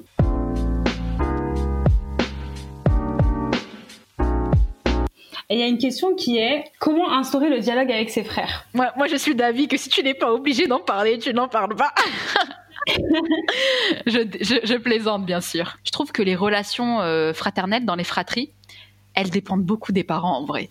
Parce que si tes parents, ils ont rien fait pour que tu sois proche de tes frères et sœurs, euh, à tort ou à raison, hein, je blâme pas forcément les parents ou quoi que ce soit. Bon, je pense qu'il y a des parents qu'on peut blâmer. Il y a des parents aussi qui avaient peut-être pas forcément le temps ou qui eux-mêmes n'ont pas eu ce- cette chance euh, d'avoir pu vivre avec fratrie soudée. Mais c'est vrai que parfois, les tensions qu'il y a dans les fratries, j'ai pas envie de dire que c'est toujours la faute des parents, mais il y a, y a souvent un terrain propice. Donc c'est vrai que si euh, tu as grandi dans une famille où euh, ta mère, elle a pas fait en sorte, ou où ta mère, elle a diabolisé ton frère, ah, ton frère, s'il sait ça, s'il sait ci, il va, il va faire ce, ça, nan, c'est la honte. Si euh, tes parents, ils, euh, ils dépeignent tes, tes fratries, soit comme des rivaux, soit comme des personnes qui vont te casser la gueule à tout moment, forcément, quand tu auras envie de parler de choses qui seront importantes pour toi, tu auras du mal. Qu'est-ce que t'en penses, Safa? Moi, je suis tout à fait d'accord. Et dans mon entourage, je le, je le vois très bien. hein. Je, je vois ses frères un peu, euh, on va dire, s'ils te croisent dans la rue, euh, même euh, comme ça. Des fois, les frères, ils font rien. hein. C'est les darons, ils te disent ton frère, il va faire ça, ça, ça. Alors que ton frère, des fois, tu vas le croiser, euh, normal. Il va, il va, il va dire salut, ça va. Mais en fait, c'est comme tu as dit, c'est, ça vient des parents. hein. Genre vraiment, moi, moi, je le dis, ça vient de l'éducation. Mm. Si, euh, si, si t'as éduqué ton fils comme étant genre le celui qui va qui, qui doit euh, être derrière sa sœur, mais pas derrière sa sœur de manière positive, tu vois, pas derrière sa sœur. Mm. Harcelé, en fait, on peut le euh, dire. tu Harcelé. Voilà, voilà, exactement. En fait, on donne. Après, c'est pas forcément de la faute des frères, mais on leur donne un rôle Qui n'est pas à ouais. avoir en fait, qui n'est pas le leur, tout simplement. Mhm. On leur donne un rôle qui, qui va au-dessus de de, de ce qu'ils doivent faire en tant que frères. Genre, c'est pas leur rôle d'aller frapper leur sœur parce que, Mhm. je sais pas moi, elles sont euh, au café avec leurs copines à, à 14h30 de l'après-midi. C'est pas Mhm. ça leur rôle. Mais puisque on leur donne Mhm. cette, euh, ce rôle-là au nom de la honte, au nom du, de, du fait de préserver, c'est De l'honneur, de préserver l'honneur familial, ben on se retrouve avec des situations mais catastrophiques où on a des frères qui se prennent pour euh, pour je sais pas qui, tu vois. Et où il y a des, des fois des ruptures, des Oui, fois des frères et sœurs qui se parlent pas pendant trois ans parce qu'il a croisé sa sœur euh, avec un jean euh, assez euh, assez qui, qui complimente les membres inférieurs de sa sœur. non mais j'en peux plus. Quand on parle de sujets sérieux. Ah, on peut pas, on peut pas. Non, mais c'est vrai. Des fois, des fois, les frères sont des loups parce que les parents euh, les, édu- les éduquent comme ça. Après, ça veut pas dire que eux ils ont pas une part de responsabilité et qu'ils peuvent pas remettre en question l'éducation qu'ils ont eue et que vos parents eux aussi peuvent pas remettre en question l'éducation qu'ils ont donnée à vos frères et sœurs. Mais je pense aussi que on- on pense que le problème c'est le frère ou la sœur, mais parfois c'est juste une discussion familiale qu'il aurait fallu avoir en disant que voilà il y a eu des rôles qui ont qui ont pas été euh, des rôles qui n'étaient pas forcément pertinents, qui n'étaient pas forcément utiles, qui ont bénéficié à personne, ni à la personne qui a subi la persécution, ni à la personne qui a persécuté. Et euh, parfois, juste en ayant ça en perspective, on a moins la haine, tu vois.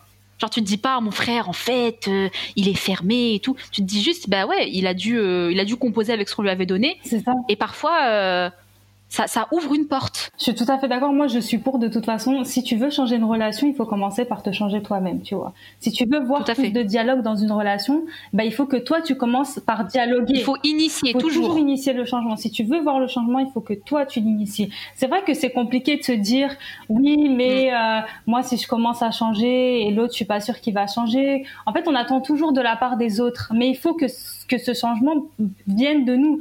Donc si par exemple toi, tu as une relation un peu conflictuelle avec ton frère, bah essaye petit à petit. Et même s'il te casse les pieds, et même s'il te saoule, et même s'il est chiant, bah essaye petit à petit de dialoguer avec lui, essaye de lui parler, essaye d'engager le dialogue. Ce qu'il faut dire aussi, c'est que peut-être tu vas avoir la discussion avec ton frère, il va être réfractaire. Ouais. Peut-être qu'il va te rejeter en bloc et qu'il va te dire mais qu'est-ce que tu me racontes et tout et tout. Mais même s'il ne change pas, tu as semé une graine. C'est ça. Tu as semé une graine et déjà tu lui as témoigné qu'il était possible de faire autrement. Que lui, après, il l'accepte ou qu'il ne l'accepte pas, c'est autre chose. Mais déjà, dans son cerveau, il s'est dit Ah, il y a d'autres manières de faire. Il y a d'autres configurations. Il y a d'autres relations que je, y a une d'autres relations que je pourrais avoir avec ma sœur. Euh, et peut-être même, ça c'est au pire, dans, au pire des cas. Dans le pire des cas, s'il change pas et qu'il te rejette en bloc, au moins dans sa tête, il sait qu'il y a possibilité de faire autrement. Et parfois, ce changement, il va germer doucement. C'est ça. Peut-être dans six mois, peut-être après ton mariage, peut-être. Peut-être euh, Pour tes que- prochaines petites sœurs, si t'en as. C'est ça. Et pour, ou peut-être pour les, les nièces, peut-être lui-même pour ses propres filles plus tard, s'il en a.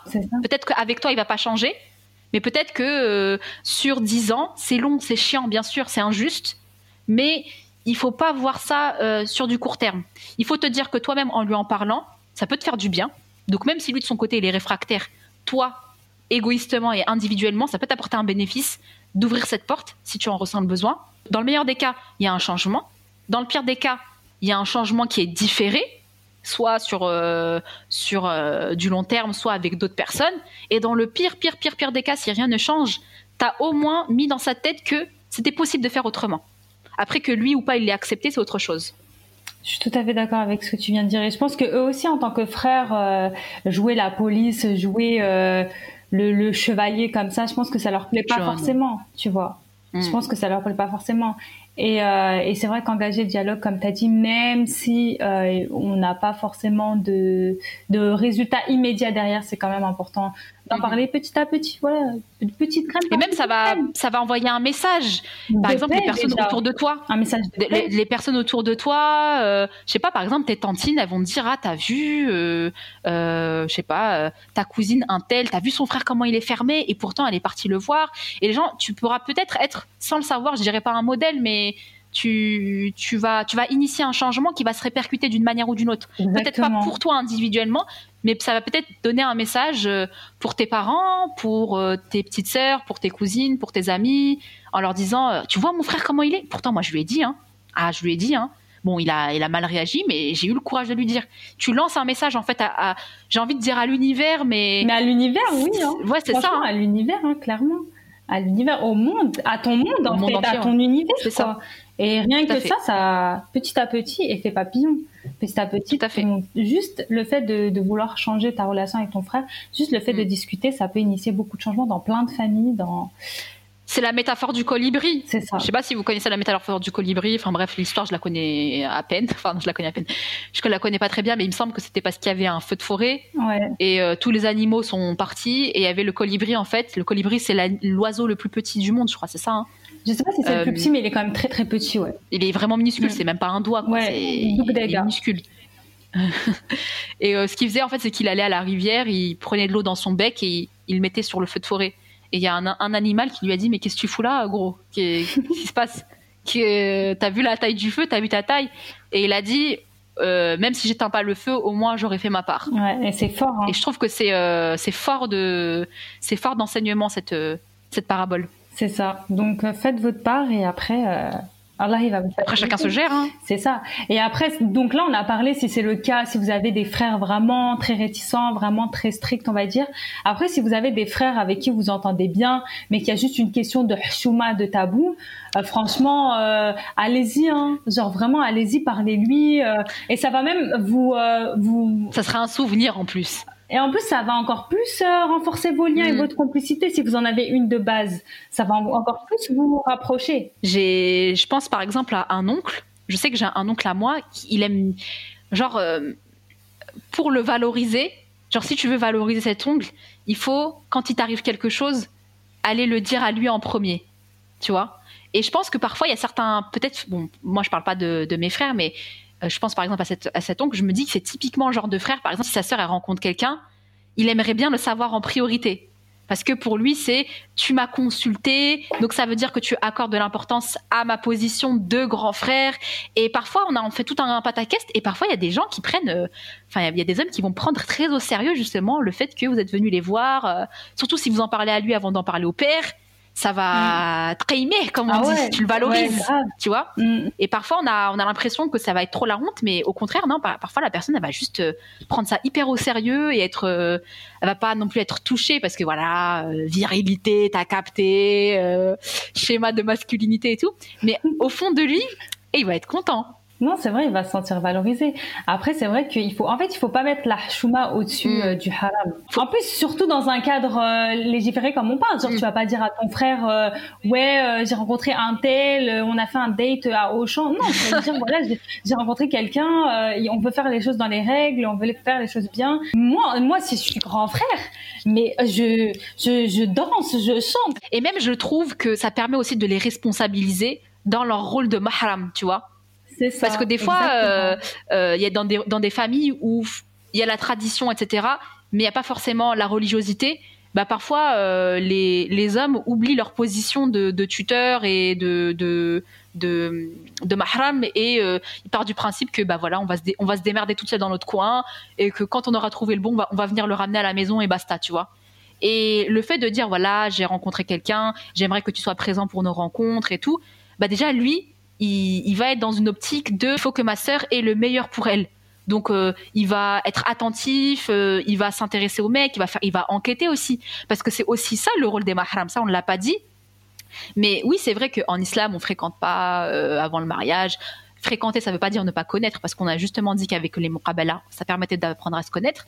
Voilà, on va, on va peut-être pas aller, euh, on va peut-être pas euh, passer un week-end à Barcelone ensemble, mais euh, on peut faire, on peut faire connaissance dans un cadre légiféré, et surtout, surtout, surtout, et ça on oublie beaucoup de le répéter, les mahrams sont censés enquêter. Normalement, ton père, ta mère, te- toute ta famille, normalement, ils doivent enquêter. C'est qui ce mec? Il habite où? Avec qui? Quelle est sa réputation? Et tatati, et tatata. Il y a des, je sais qu'il y a des gens qui vont pas aimer ça. Je sais qu'il y a des gens qui vont pas Mm. aimer ça et qui vont dire que euh, si la personne elle a une mauvaise réputation, ça peut lui porter préjudice. Mais à un moment donné, vu qu'en islam on peut pas vivre ensemble avant le mariage, on est obligé parfois de se de s'arrêter à ce qu'on connaît des gens, tu vois. Et donc normalement ton frère, il va aller enquêter, il va voir auprès de ses copains, est-ce que vous connaissez un tel, il habite dans telle ville, est-ce que vous connaissez quelqu'un qui connaît, il fait quoi dans la vie, etc. Et ça lui permet aussi de se responsabiliser. Parce que normalement, euh, quand tout est bien fait et quand tout est bien respecté, le mariage est censé être une affaire de famille. Affaire de famille, pas dans le sens où euh, on s'immisce dans des trucs qui nous regardent pas. Affaire de famille dans le sens où on part du principe qu'on est responsable et qu'on veut que ça se passe bien et qu'on effectivement respecte l'intimité de chacun. Mais normalement, cette phase de préparation au mariage, euh, on, chacun doit être investi à hauteur de ses responsabilités, bien évidemment. C'est ça, c'est ça. Chacun sa part. Comme tu as dit, ça va les responsabiliser, ça va leur donner. En fait, ça va remettre, euh, redonner du sens à leur rôle, hein, Mhm. à leur rôle qui est euh, d'être un mahram, d'être là pour pour pour leur sœur, d'être là pour euh, faciliter au maximum le mariage en fait, Mhm. parce que c'est quand même une affaire qui est importante. Et justement, la transition est parfaite parce qu'on a une question d'un homme. Ah oui, j'avais trop aimé cette question. D'un homme qui nous dit, en tant que frère, que peut-on apporter à sa sœur pour faciliter cette démarche-là, sans être intrusif et sans ingérence dans la vie de celle-ci? Je trouve cette question qui est Super, super intéressante. Que peut-on apporter euh, à sa sœur pour faciliter cette démarche-là? Bah, je pense beaucoup, beaucoup d'écoute, savoir l'écouter, euh, ne pas se braquer directement comme on a dit précédemment. Euh, ne pas se dire euh, bon elle me parle de gars c'est bon euh, flemme laisse tomber c'est quoi Mm. ça Euh, genre non c'est c'est normal Les personnes qui vont se marier, en tout cas, et qui souhaitent faire les choses euh, dans, dans les règles de l'art, vont devoir passer par ça. c'est ça elles vont devoir passer par là donc en fait il faut vraiment pas se dire que c'est la honte et que ma sœur elle a pas à me parler de choses comme ça mais plus se dire bah c'est bien au moins elle me fait confiance et que moi derrière il faut que je prouve tu vois il faut que je prouve Mhm. que je sois digne de confiance. Il faut que je prouve que, euh, en tant que grand frère, bah, je, je suis tout, tout à fait capable d'endosser mon rôle, qui est d'être un Mhm. mahram, qui est d'être là pour, euh, pour ma sœur, qui est d'être disponible pour les rencontres et, euh, et lui faciliter un maximum. Donc, quand il faut faire des, des rencontres, bah, aller avec elle. Elle le désire, bien sûr. Si elle le désire, sinon elle choisira un autre mahram. Oui, oui, bien sûr. Oui, si, ah, si elle te choisit toi en tant que, que mahram, genre, euh, pour venir avec elle, etc., dans ses rencontres, bah, genre, toujours être disponible, tu vois. Aller avec elle, l'accompagner, la conseiller de manière objective, lui donner, euh, lui, lui donner des conseils et comme tu as dit, euh, enquêter sur la personne. On va pas se mentir, même si euh, peut-être que t'es pas amoureuse à ce stade-là, t'as quand même, euh, t'as quand même un intérêt. T'as quand même un intérêt, et j'espère que t'es, t'as un, minimum attaché.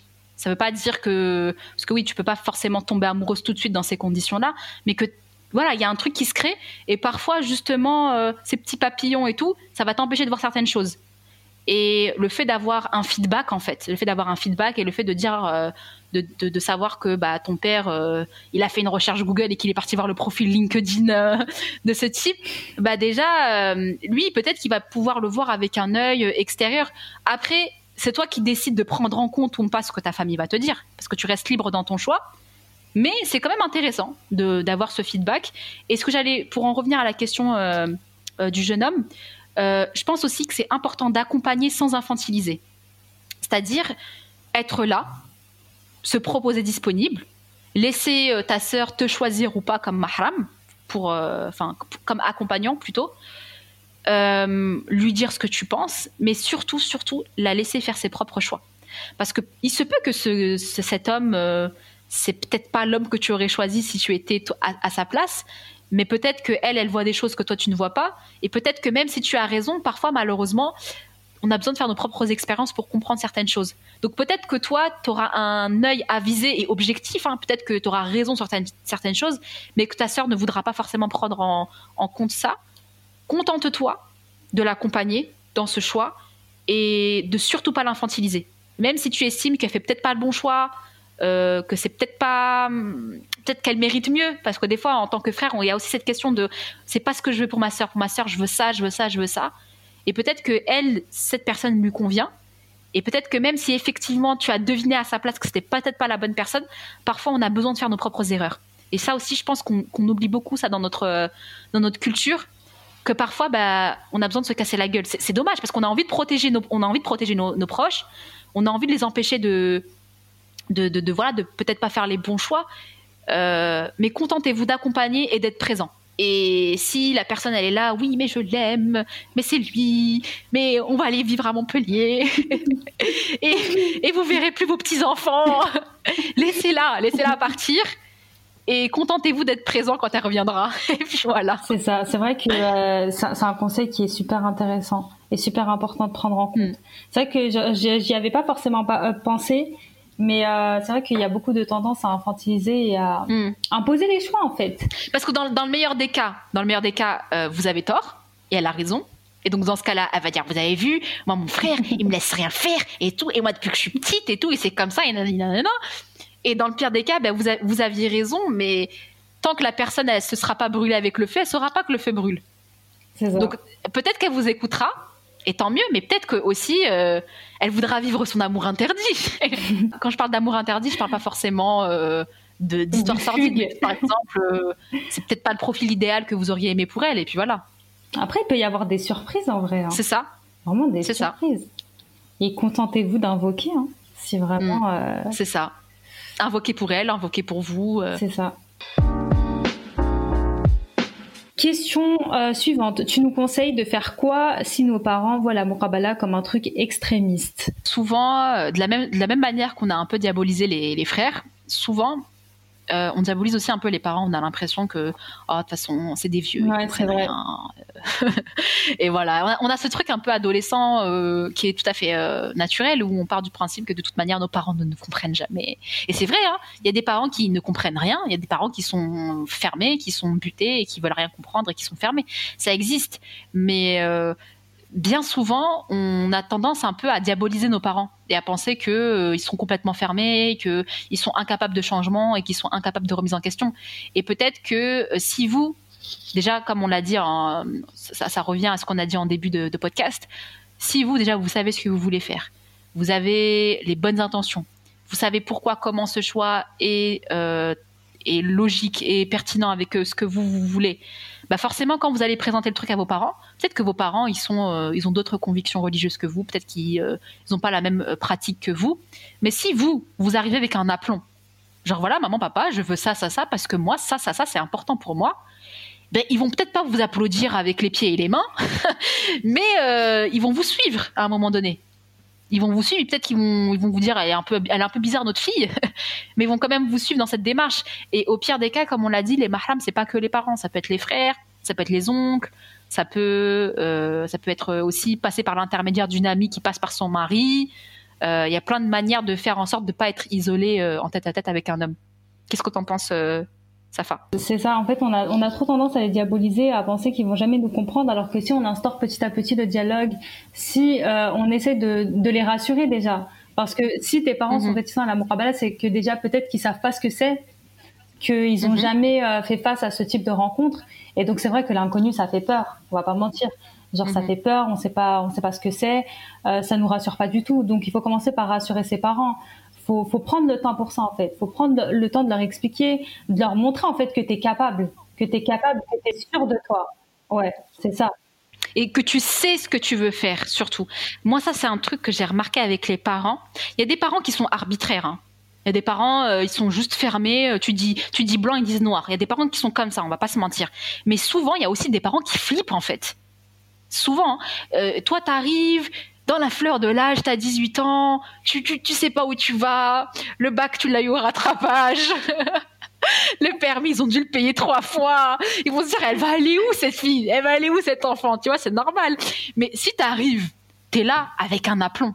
Maman, papa, voilà mon plan en fait.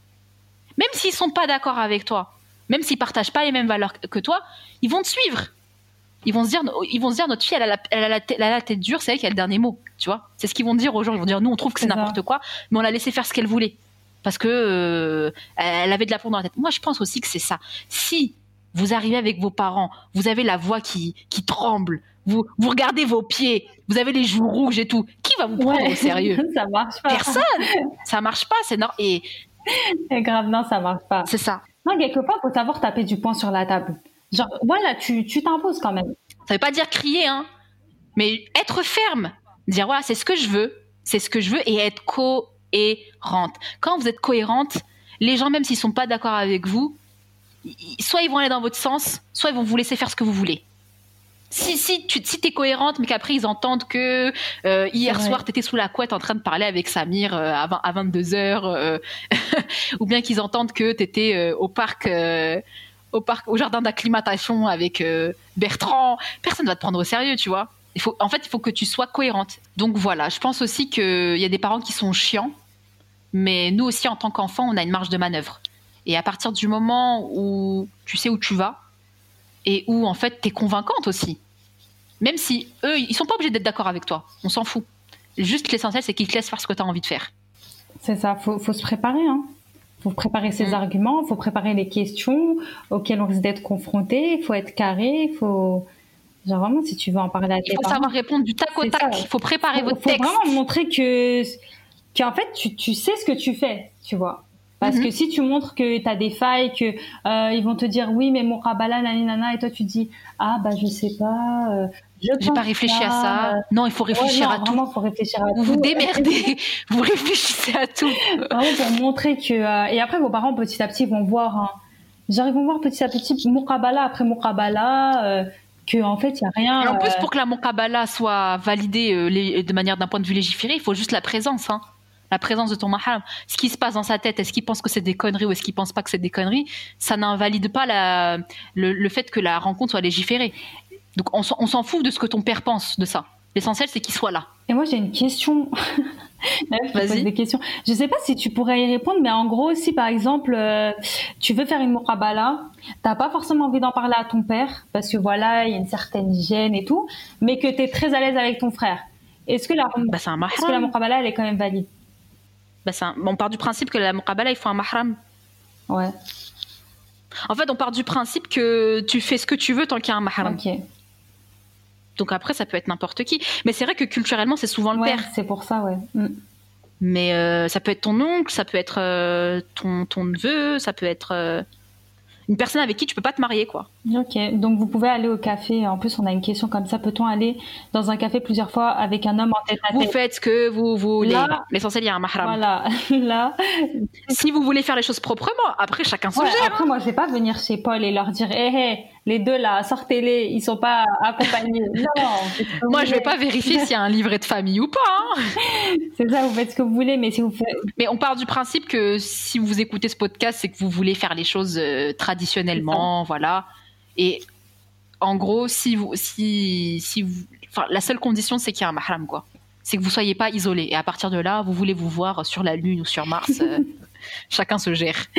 C'est ça. Et maintenant, on va passer à un sujet, euh, si je puis Croustillant. dire, La question coquine.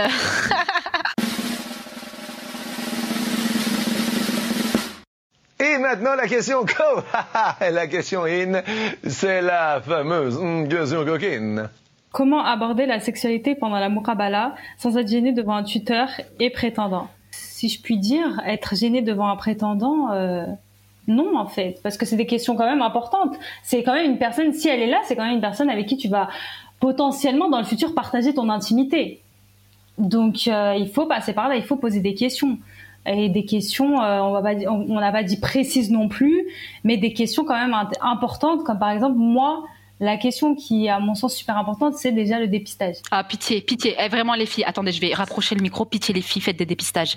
Même si vous êtes vierge, ça vous empêche pas de pouvoir euh, avoir une maladie sexuellement transmissible. Et quand on parle de maladie sexuellement transmissible, on parle pas que du sida. Euh, on parle pas euh, euh, juste de, de maladies incurables. Par exemple, juste une petite infection que vous pouvez choper, je sais pas, euh, avec euh, à cause des hormones, euh, à cause, je sais pas, d'un excès d'hygiène, parce qu'il y a ça aussi. On pense les gens que maladie sexuelle, c'est Mm. forcément euh, la crasse. Mais parfois, c'est juste euh, que vous êtes en train de vous décaper euh, votre, votre microbiote euh, vaginal avec euh, des sulfates et des lingettes à gogo. Et parfois, on a, on a des petites maladies qui sont pas forcément euh, graves. Hein pas forcément des trucs euh, où vous allez vous retrouver sous chimio. Mais parfois, il y a des petites maladies comme ça qu'on a, qui sont asymptomatiques également, euh, et euh, qui, qui sont là et qu'il faut dépister. Et ça veut pas dire que si vous allez vous dépister, ça veut dire que vous êtes des fornicateurs ou que je suis pas, que je ne sais pas quoi. Parce que comme je vous l'ai dit, l'abstinence, ça protège pas, ça, ça vous protège pas de, de quoi que ce soit. Tout à fait d'accord. Et votre partenaire aussi, enfin votre Donc, s'il vous prétendant plaît, ouais. aussi, demandez de lui s'il compte faire un, un test de dépistage ou imposez-lui de faire aussi un test Un- de, non, de ça s'impose dépistage. pour moi. Ouais, ça s'impose franchement de, de faire un test de dépistage. Et, et franchement, franchement, ça va, ça va peut-être être, euh, ça va peut-être euh, choquer ce que je vais dire, mais si vous pouvez demander même à votre, à votre euh, mahram de Oui. d'imposer ça, En fait, c'est de la santé là. Genre vraiment, on parle de santé. c'est vos fluides en fait. C'est c'est quelque chose de très intime. C'est, tu peux pas partager ça avec quelqu'un en mode, euh, euh, comment on appelle ça? R- euh, Russian roulette, Euh, euh, euh, Ouais. euh, roulette russe, voilà. C'est c'est dangereux. Moi, franchement, je sais que demain, si j'ai des enfants qui aiment mon kabbalah, euh, moi, je vais être la daronne gênante qui va dire ça. Non, il faut. Je dirais, écoute euh, mon coco, écoute ma cocotte. euh, ça, ça, ça c'est la chair de ma chair quand même. Hein. je vais pas. Non, mais c'est ça. En plus, encore une fois, au nom de la honte, Ah non non. au nom du tabou, on va se mettre en danger. Oubliez, oubliez la Ah non honte, oubliez C'est votre tout santé. ça, oubliez les tabous et, et- ouais non. Après peut-être vous allez être un petit peu rouge, mais mais allez posez vraiment les questions, c'est super super, important. important. Après il y a aussi les questions autour de la contraception que vous pouvez poser à votre euh, futur partenaire, à votre prétendant. Euh, discuter autour de ça, c'est super important de choisir à deux la contraception et le le point de vue qu'il a autour de ça. Quand on vous dit dépistage, c'est pas t'envoies un message, tu lui dis alors t'as fait un dépistage, il te dit oui. Je veux voir le document en PDF, tu me l'envoies en pièce jointe dans un mail. Il y a pas de, il y a pas de oui, je l'ai fait. Oh non, mais t'inquiète, je l'ai fait il y a six mois. Non, un test à jour, un test qui date de minimum 15 jours. Tu me le poses sur la table. Je veux avec mes yeux, je veux toucher le papier, je veux palper, je veux toucher. Je touche le papier et après la ah non non non c'est pas je te dis oui oh oh je, l'ai fait il y, a, trois semaines parce que j'avais euh, euh, je sais pas, une visite médicale pour le foot et ils ont demandé ça. Non, non, non, non. Je veux toucher. C'est votre santé, les filles. Et comme je vous l'ai dit, la virginité, ça. ne protège pas des maladies sexuellement transmissibles. Vous pouvez être vierge et vous pouvez avoir le sida. Hein. On n'est pas obligé d'aller jusqu'au sida, mais euh, vous pouvez être vierge et avoir le sida. Le sida, ça s'attrape pas qu'avec les muqueuses génitales. Ça s'attrape euh, par le sang, ça s'attrape aussi par le placenta, ça s'attrape par, par plein, plein, plein de choses. Moi, j'allais dire protégez-vous, et même faites ça proprement. T'imagines, oh, c'est encore pire, tu t'es préservé toute ta vie, 25 ans, t'as, as, honoré Dieu pendant 25 ans. T'arrives, t'es, es censé. Voilà, normalement, tu respires. et là, tu te ramasses un truc dégoûtant comme ça, là. Franchement, euh, non. Ou toi, tu transmets un truc sans, sans le vouloir. Non, s'il vous plaît, dépistez-vous. Ouais, non, non, faut pas, faut pas faire du mal aux gens. Il faut pas que les gens vous fassent du mal non plus. C'est important. C'est votre santé, wesh. C'est votre corps. C'est une MNA, son corps. C'est. Ouais. Et même le faire régulièrement, même si vous n'êtes pas euh, marié ou même si vous n'avez pas comme projet de, de mariage, c'est important de le faire, euh, de le faire régulièrement. Hmm. Euh, donc pour revenir aux autres questions que tu peux poser. Euh, autour de la sexualité, bah, il y a toutes les questions autour de la contraception, comme j'ai dit. Donc, en discuter euh, tous les deux, parce que peut-être que vous avez même pas la même vision de la contraception. Peut-être que c'est une personne qui est mhm. totalement contre tout ça. C'est important, voilà, c'est important de le dire parce qu'il y a certaines personnes qui se basent sur des mhm. avis religieux et ce qui est, qui est légitime. Hein, je suis pas en train de de dire qu'il faut pas qu'il faut faire ci ou qu'il faut faire comme ça. Mais voilà, il y a des personnes qui se basent sur certains avis religieux qui partent du principe que le coït doit être à but reproductif et ça peut ça peut être un, compliqué pour toi si euh, si c'est pas quelque chose qui te qui résonne en toi.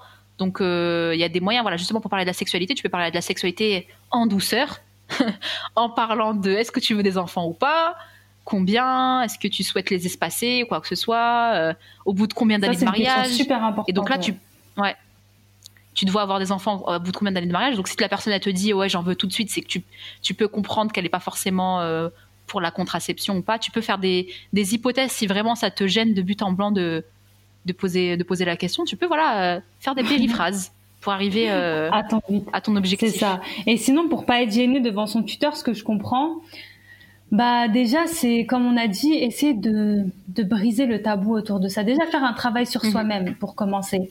Déjà, ne pas avoir honte d'en parler, ne pas avoir de tabou par rapport à ça. Après, si jamais vraiment il y a des tabous, euh, la personne n'est pas obligée d'être dans la même pièce. Elle doit avoir accès à vous visuellement, mais elle n'est pas obligée d'être assise genre là à côté. Elle peut aller dans le balcon, vous êtes dans, dans le salon sur le canapé. Une, petite fenêtre, tu vois, genre ils sont là, ils vous ils vous voient par par la fenêtre. C'est un peu bizarre comme euh, comme façon de faire, tu vois, mais bon, ça va durer quoi 5 10 minutes le temps que tu tu poses tes questions, le temps que euh, voilà.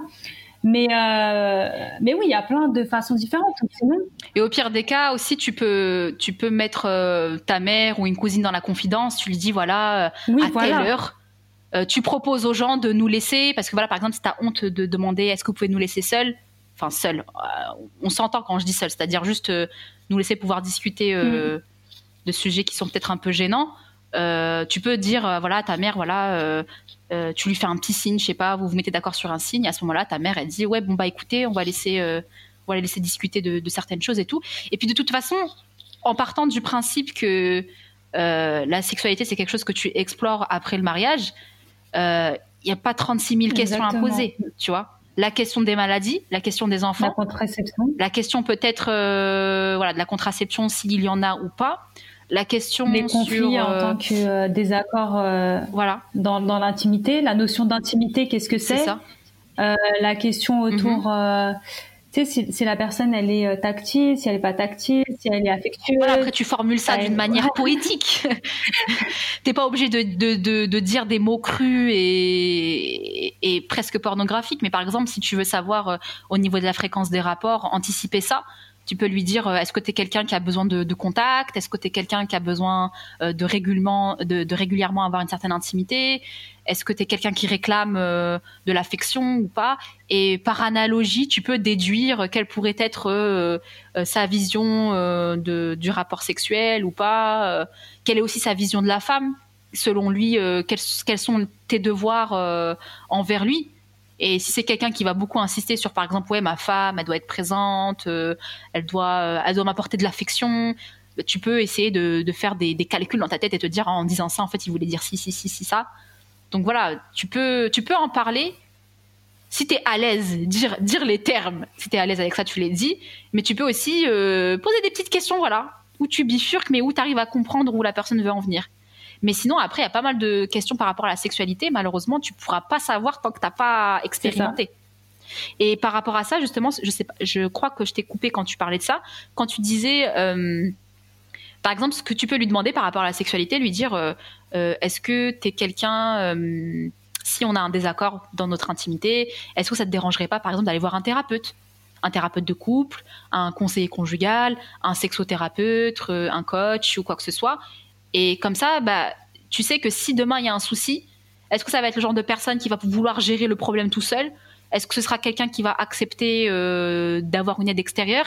Et toi, en fonction de ça, c'est à toi de faire tes choix. C'est à toi de prendre tes décisions.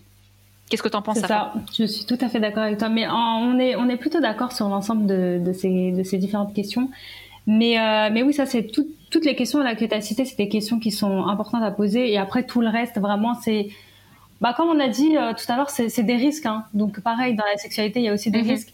Et euh, si vraiment vous avez peur de prendre des risques, vous pouvez poser la question, comme a dit Dina, sur euh, comment réagirais-tu en cas de, de désaccord euh, dans notre intimité. si, et vous verrez s'il mhm. est plus dans la communication, s'il est plus en mode il se braque. et tout ça, ça donne des Après, franchement, il y a plein de choses. Il y a plein de choses que vous pouvez dire. Hein. Il faut juste savoir utiliser les, les mots pas si par exemple tu es gêné par la présence de ton père euh, par de poser telle telle telle question, tu peux essayer de contourner. Par exemple là euh, c'est ce que je vous ai dit par rapport à la fréquence des rapports, tu peux dire est-ce que tu es quelqu'un euh, qui a besoin d'affection par rapport à s'il y a des incompatibilités d'ordre sexuel, tu peux demander à cette personne oui, comment comment tu gérerais ça si dans notre intimité on a un conflit?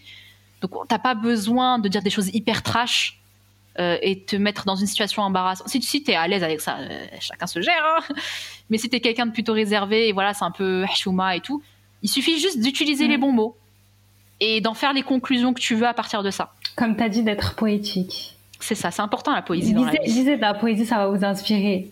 Verlaine, Rambo, Victor Hugo des, des, des petites périphrases comme ça là. des métaphores et tout, ça va vous Ronsard, en plus, il disait des trucs sales. Hein. Ronsard, il disait des trucs sales, mais toi, tu dis, tu, il te parle d'une rose, euh, de la, de la nature, euh, alors qu'en vrai, euh, c'était des trucs dégueulasses. Hein. Soyez comme, Ronsard. Ouais. Comme quoi. Et comme tu disais, c'est un peu pessimiste ce qu'on va vous dire là-dessus, mais l'amour est un risque. Le mariage est un risque. Après, c'est à vous de décider est-ce que vous souhaitez ou pas prendre ce risque? Et est-ce que ce risque en vaut la peine? Parce que oui, on ne sait jamais à l'avance. Même si vous vivez avec la personne, même si vous posez 15 000 questions, même si vos darons y mettent des pressions, même s'il y a le frère qui est derrière, les gens peuvent mentir de la même manière qu'ils peuvent mentir dans d'autres contextes parce qu'on est les êtres humains sont imprévisibles. Il y a des choses que tu vas découvrir euh, en vivant avec lui, il y a des choses qui vont pas te plaire, mais partir du principe aussi qu'on n'est pas, c'est pas une prise d'otage le mariage. Ça, c'est important de le souligner. On peut pas parler de mariage si on parle pas de divorce. Je suis désolée pour les romantiques. Je suis désolée pour les personnes qui aiment les dessins animés Disney. Mais ça aussi, c'est important aussi d'en parler. Qu'est-ce qui va se passer si on s'entend pas? Qu'est-ce qu'on fait? Si on n'arrive pas à trouver un terrain d'entente Comment tu gères les conflits? Euh, Si demain on a des enfants et qu'on se divorce, je sais qu'il y a des gens qui, pour qui c'est trop dur de parler de ça quand ils sont en couple avec quelqu'un. Mais quand vous vous mariez, c'est important parce qu'on ne sait pas de quoi il fait l'avenir. Et ça ne veut pas dire que vous remettez en question ça veut pas dire que vous partez, veut pas dire que vous partez perdant. Ça veut juste dire que vous êtes prévoyant. Demain, vous avez des enfants. La garde, comment ça va se passer? La pension alimentaire, comment ça va se passer? Donc, pensez-y. Même un, un décès. Demain, je meurs. Qu'est-ce qui se passe? Toi, tu meurs. Qu'est-ce qui se passe? Soyez prévoyant. Parce que, comme je vous l'ai dit, l'amour, le mariage, la vie, la vie de l'existence, c'est un risque. Et tu peux pas, tu peux pas vivre pleinement les choses si tu tu, tu ne sais pas mesurer les risques et si tu ne sais pas choisir s'ils en valent la peine ou pas. Est-ce que ce risque en valent la peine? Oui, je me jette. Parce que je sais que je vais gagner quelque chose et de toute manière, même si je perds, ça ne sera pas un regret pour moi. J'ai vécu ce que j'avais à vivre.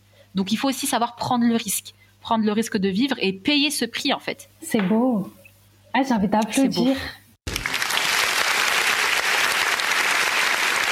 J'ai pas envie que ça se termine ce podcast. Je crois que c'était la dernière question, non? Vas-y, on refait. On va, on va revenir, c'est On va faire un deuxième podcast, c'est mort. Franchement, ça, ça m'intéresserait trop de faire un événement avec toi. Je sais pas ce que t'en penses. Autour du mariage? Ouais. Ouais, avec plaisir. Hein. Parce que je vois qu'on est connectés. carré dans l'axe toutes les deux. On est, connectés. Ouais, franchement, ouais. En plus, on se complète assez bien, je trouve. Ouais. Donc ouais, pourquoi pas Moi, ça me dit grave. En plus, euh, comme j'ai dit, c'est moi, c'est un sujet que voilà, moi je on en parle, j'aime bien, ça me fait rire. C'est mignon, l'amour c'est doux, c'est beau, c'est un risque, mais c'est doux. Ça, fait, ça, fait plaisir. Il faut dire la vérité. Dans le ventre, les paillettes. Ça fait plaisir, l'amour. ça fait plaisir. Voilà. Tu sais comment on va l'appeler ce podcast? Attends, tu sais comment on va l'appeler ce podcast? On va l'appeler L'amour, ça fait plaisir. Viens, on l'appelle comme ça. Vas-y, on l'appelle comme ça. Allez, vas-y, emballé, c'est pesé. L'amour, ça fait plaisir. L'amour. Un podcast by Safa et Dina. L'amour, ça fait plaisir. Ah, franchement, j'ai adoré. Ouais. En tout cas, là, c'est le moment où on doit se dire au revoir. J'ai pas envie. Moi aussi. Ah. Ah, j'ai pas envie. Ça y est, j'ai développé des sentiments pour toi. Voilà, ça me fait, faire un vide. Ça fait bizarre. Là, là, je vais retourner sur mon canapé travailler comme si rien ne s'était passé entre nous. Non, je peux pas. On a vécu un truc, on a vécu un truc intense, toi et moi, Safa. On peut pas se quitter comme je ça. Pas, je peux pas. Il faut qu'on renouvelle l'expérience. ben, les filles, si vous avez aimé euh, notre duo à moi et Safa, de toute façon, vous n'avez pas le choix. Vous êtes... Ce podcast est une dictature communiste. Vous n'avez pas le choix. Vous devez nous aimer, moi et Safa. Donc, si vous avez aimé, en gardant en tête que vous êtes obligé d'aimer, dites-nous si vous voulez nous voir aborder d'autres sujets, ou peut-être qu'on fasse euh, un tome 2 de l'amour, ça fait plaisir. On pourrait faire une chronique qui s'appelle L'amour, ça fait plaisir. Oh là là, on est tellement inspirés. C'est grave. Ce monde ne nous mérite pas, Safa. Voilà, ce monde ne nous mérite pas. C'est l'amour. L'amour, ça inspire. Ouais, franchement. Quand c'est bien traité aussi, hein. et qu'on va au fond des choses l'amour quand c'est bien quand c'est bien fait et qu'on brise les tabous qu'on brise les limites etc et qu'on permet vraiment aux femmes de s'émanciper et d'être heureuses dans leur relation moi j'adore parler de ça après parler d'amour pour parler de thermomix et de de mariage et et de et de et de, de peignoir personnalisé en satin moi c'est bon je je peux plus je suis désolée, les gens vont dire que je suis hautaine et arrogante, mais moi, ça y est. L'amour Instagram, je n'en peux plus. Mais par contre, l'amour du terrain. Mais en plus, ça, ça vient après, tu vois. Genre, ça, ça vient. Euh, déjà, il faut apprendre à se connaître avant de faire des peignoirs personnalisés. Ah, là, les peignoirs personnalisés. Moi, tu sais que les peignoirs personnalisés, je n'en peux plus. Les, les, les, les bougies personnalisées. Genre, en plus, j'en ai chez moi des bougies personnalisées à mon mariage, mais je peux plus me les voir. Moi, je les ai je pas présents, je les ai Moi, je les ai fait, mais tu sais que je sais même pas pourquoi je les ai fait. La... Wallah, je sais pas pourquoi. J'ai vu tout le monde faire des bougies personnalisées avec la date de mariage, j'ai fait, j'avoue. Je, je, me suis dit peut-être que si je fais pas, il y aura un manque. Il y a, je sais pas, il y a quelque chose qui va se passer. Euh, il y a une malédiction qui va s'abattre. Je les ai fait, mais ils sont, elles sont en face de moi, mais je peux plus les voir. avec des strass. Voilà. Bon, j'ai quand même fait un truc original, Zama. J'ai fait des motifs berbères, euh, tu vois. Ça va, ça va. C'est sorti du lot. Ok, bah écoutez, euh, si vous voulez euh, nous entendre parler d'amour, euh, ou même, on pourrait même parler d'entrepreneuriat. Parce qu'on est des entrepreneuses, t'as vu C'est Franchement, businesswoman et tout, business love, business Donc, business love, franchement, ça pourrait être grave intéressant. Et j'en profite pour faire ma petite pub. S'il y a des personnes qui aimeraient que je les accompagne dans la problématique affective et conjugale, je peux me, me, porter garante. Et d'ailleurs, on avait parlé de, de sexothérapeute juste avant. Il y a ma copine Amal, Amal Inside Women, alias Inside You. Elle a un service de coaching euh, sexo. Et en plus, en plus, en plus, ce qui est cool, c'est qu'elle offre des consultations gratuites quelques fois dans le mois pour les femmes qui ont été euh, victimes d'abus sexuels. Donc, si c'est votre cas, c'est la bonne personne. Oh bah c'est génial. On partagera des ressources dans la barre d'infos aussi. Il y aura plein de ressources dans la barre d'infos. On sait, je sais pas ce que je vais mettre, mais il y aura des ressources, vous inquiétez si pas. Tu peux, si tu peux glisser quelques businesswoman là-dedans, bah on va les glisser on va glisser, on va glisser des contacts euh, euh, de gestion, de conseil conjugal, etc. Des trucs qui pourraient vous intéresser. Et euh, voilà, ça y est, je pense que c'est le moment. Là, c'est bon, il faut qu'on se quitte, Gina. Bah, écoutez, les filles, ce fut un plaisir. hâte de vous retrouver dans une prochaine saison de L'amour, ça fait plaisir. Et euh, n'hésitez pas à nous envoyer vos propositions. N'hésitez pas à nous partager aussi vos réactions par rapport à ce podcast. Ça nous intéresse parce que là, on a parlé pendant deux heures avec sa femme et le plus intéressant, c'est d'avoir vos retours par rapport à ça. Ouais, bah en tout cas, j'espère que vous avez apprécié le podcast autant que nous, on a apprécié le faire. Parce qu'en tout cas, moi, je me suis grave amusée, j'ai grave rigolé, j'ai trop aimé. Ah, d'où En plus, c'est des trucs ouais, au montage. Donc là, vous allez, vous allez rigoler. Mais dites-vous que la, que la version non cutée, c'est de, c'est la débandade. c'est le cirque pander. C'est ça. Et donc, franchement, j'espère que vous avez aimé ce, petit format un peu euh, où on traite un sujet, on va dire, un peu sérieux, mais de manière drôle et sérieuse en même temps. Parce que voilà, dit, on dit quand même. Ouais, parce qu'on est, voilà, on, se prend pas la tête. Moi, j'aime pas me prendre la tête de toute façon. Et, euh, et voilà, en tout cas, n'hésitez pas, comme d'habitude, je vous invite à liker, partager, commenter. Liker, vous n'avez pas le choix. Liker, commenter, vous n'avez pas le choix partagez toutes vos copines qui sont ensemble sur le mariage, vous envoyez ça, vous dites écoutez, il y a deux filles, elles sont géniales, elles ont fait un podcast, en plus elles sont grave belles. Moi, je moi vous, vous ne voyez pas, mais moi j'ai fait une petite coupe pour ce podcast. Regarde, regarde comment je me suis fait belle pour toi, Safa. Même pas un commentaire sur ma tenue, sur ma coiffure. Subjuguée. J'ai mis des j'ai mis des huiles dans mes cheveux pour toi. J'étais subjuguée, franchement j'ai été subjuguée. Moi aussi, tu vois pas. J'ai sorti de Moi j'ai mis ta petite écharpe, tu vois. Eh, vous savez pas, mais Safa, on dirait une prof d'art plastique. Elle a un petit châle. Je vais pas décrire ses cheveux parce qu'on va pas spoiler ce qu'il y a sous son voile, mais elle a un petit châle. On dirait pas une prof de Voilà, on dirait que on dirait qu'elle a une Doug en, en, lettres, en lettres anciennes. trop de, on est trop dispersés là. J'aime pas les au revoir, j'aime pas ça. Bon, allez, on, ah, je déteste les au revoir. Allez, on, on raccroche. Bon, on ferme les yeux et on raccroche. Un, deux, trois. Salut les filles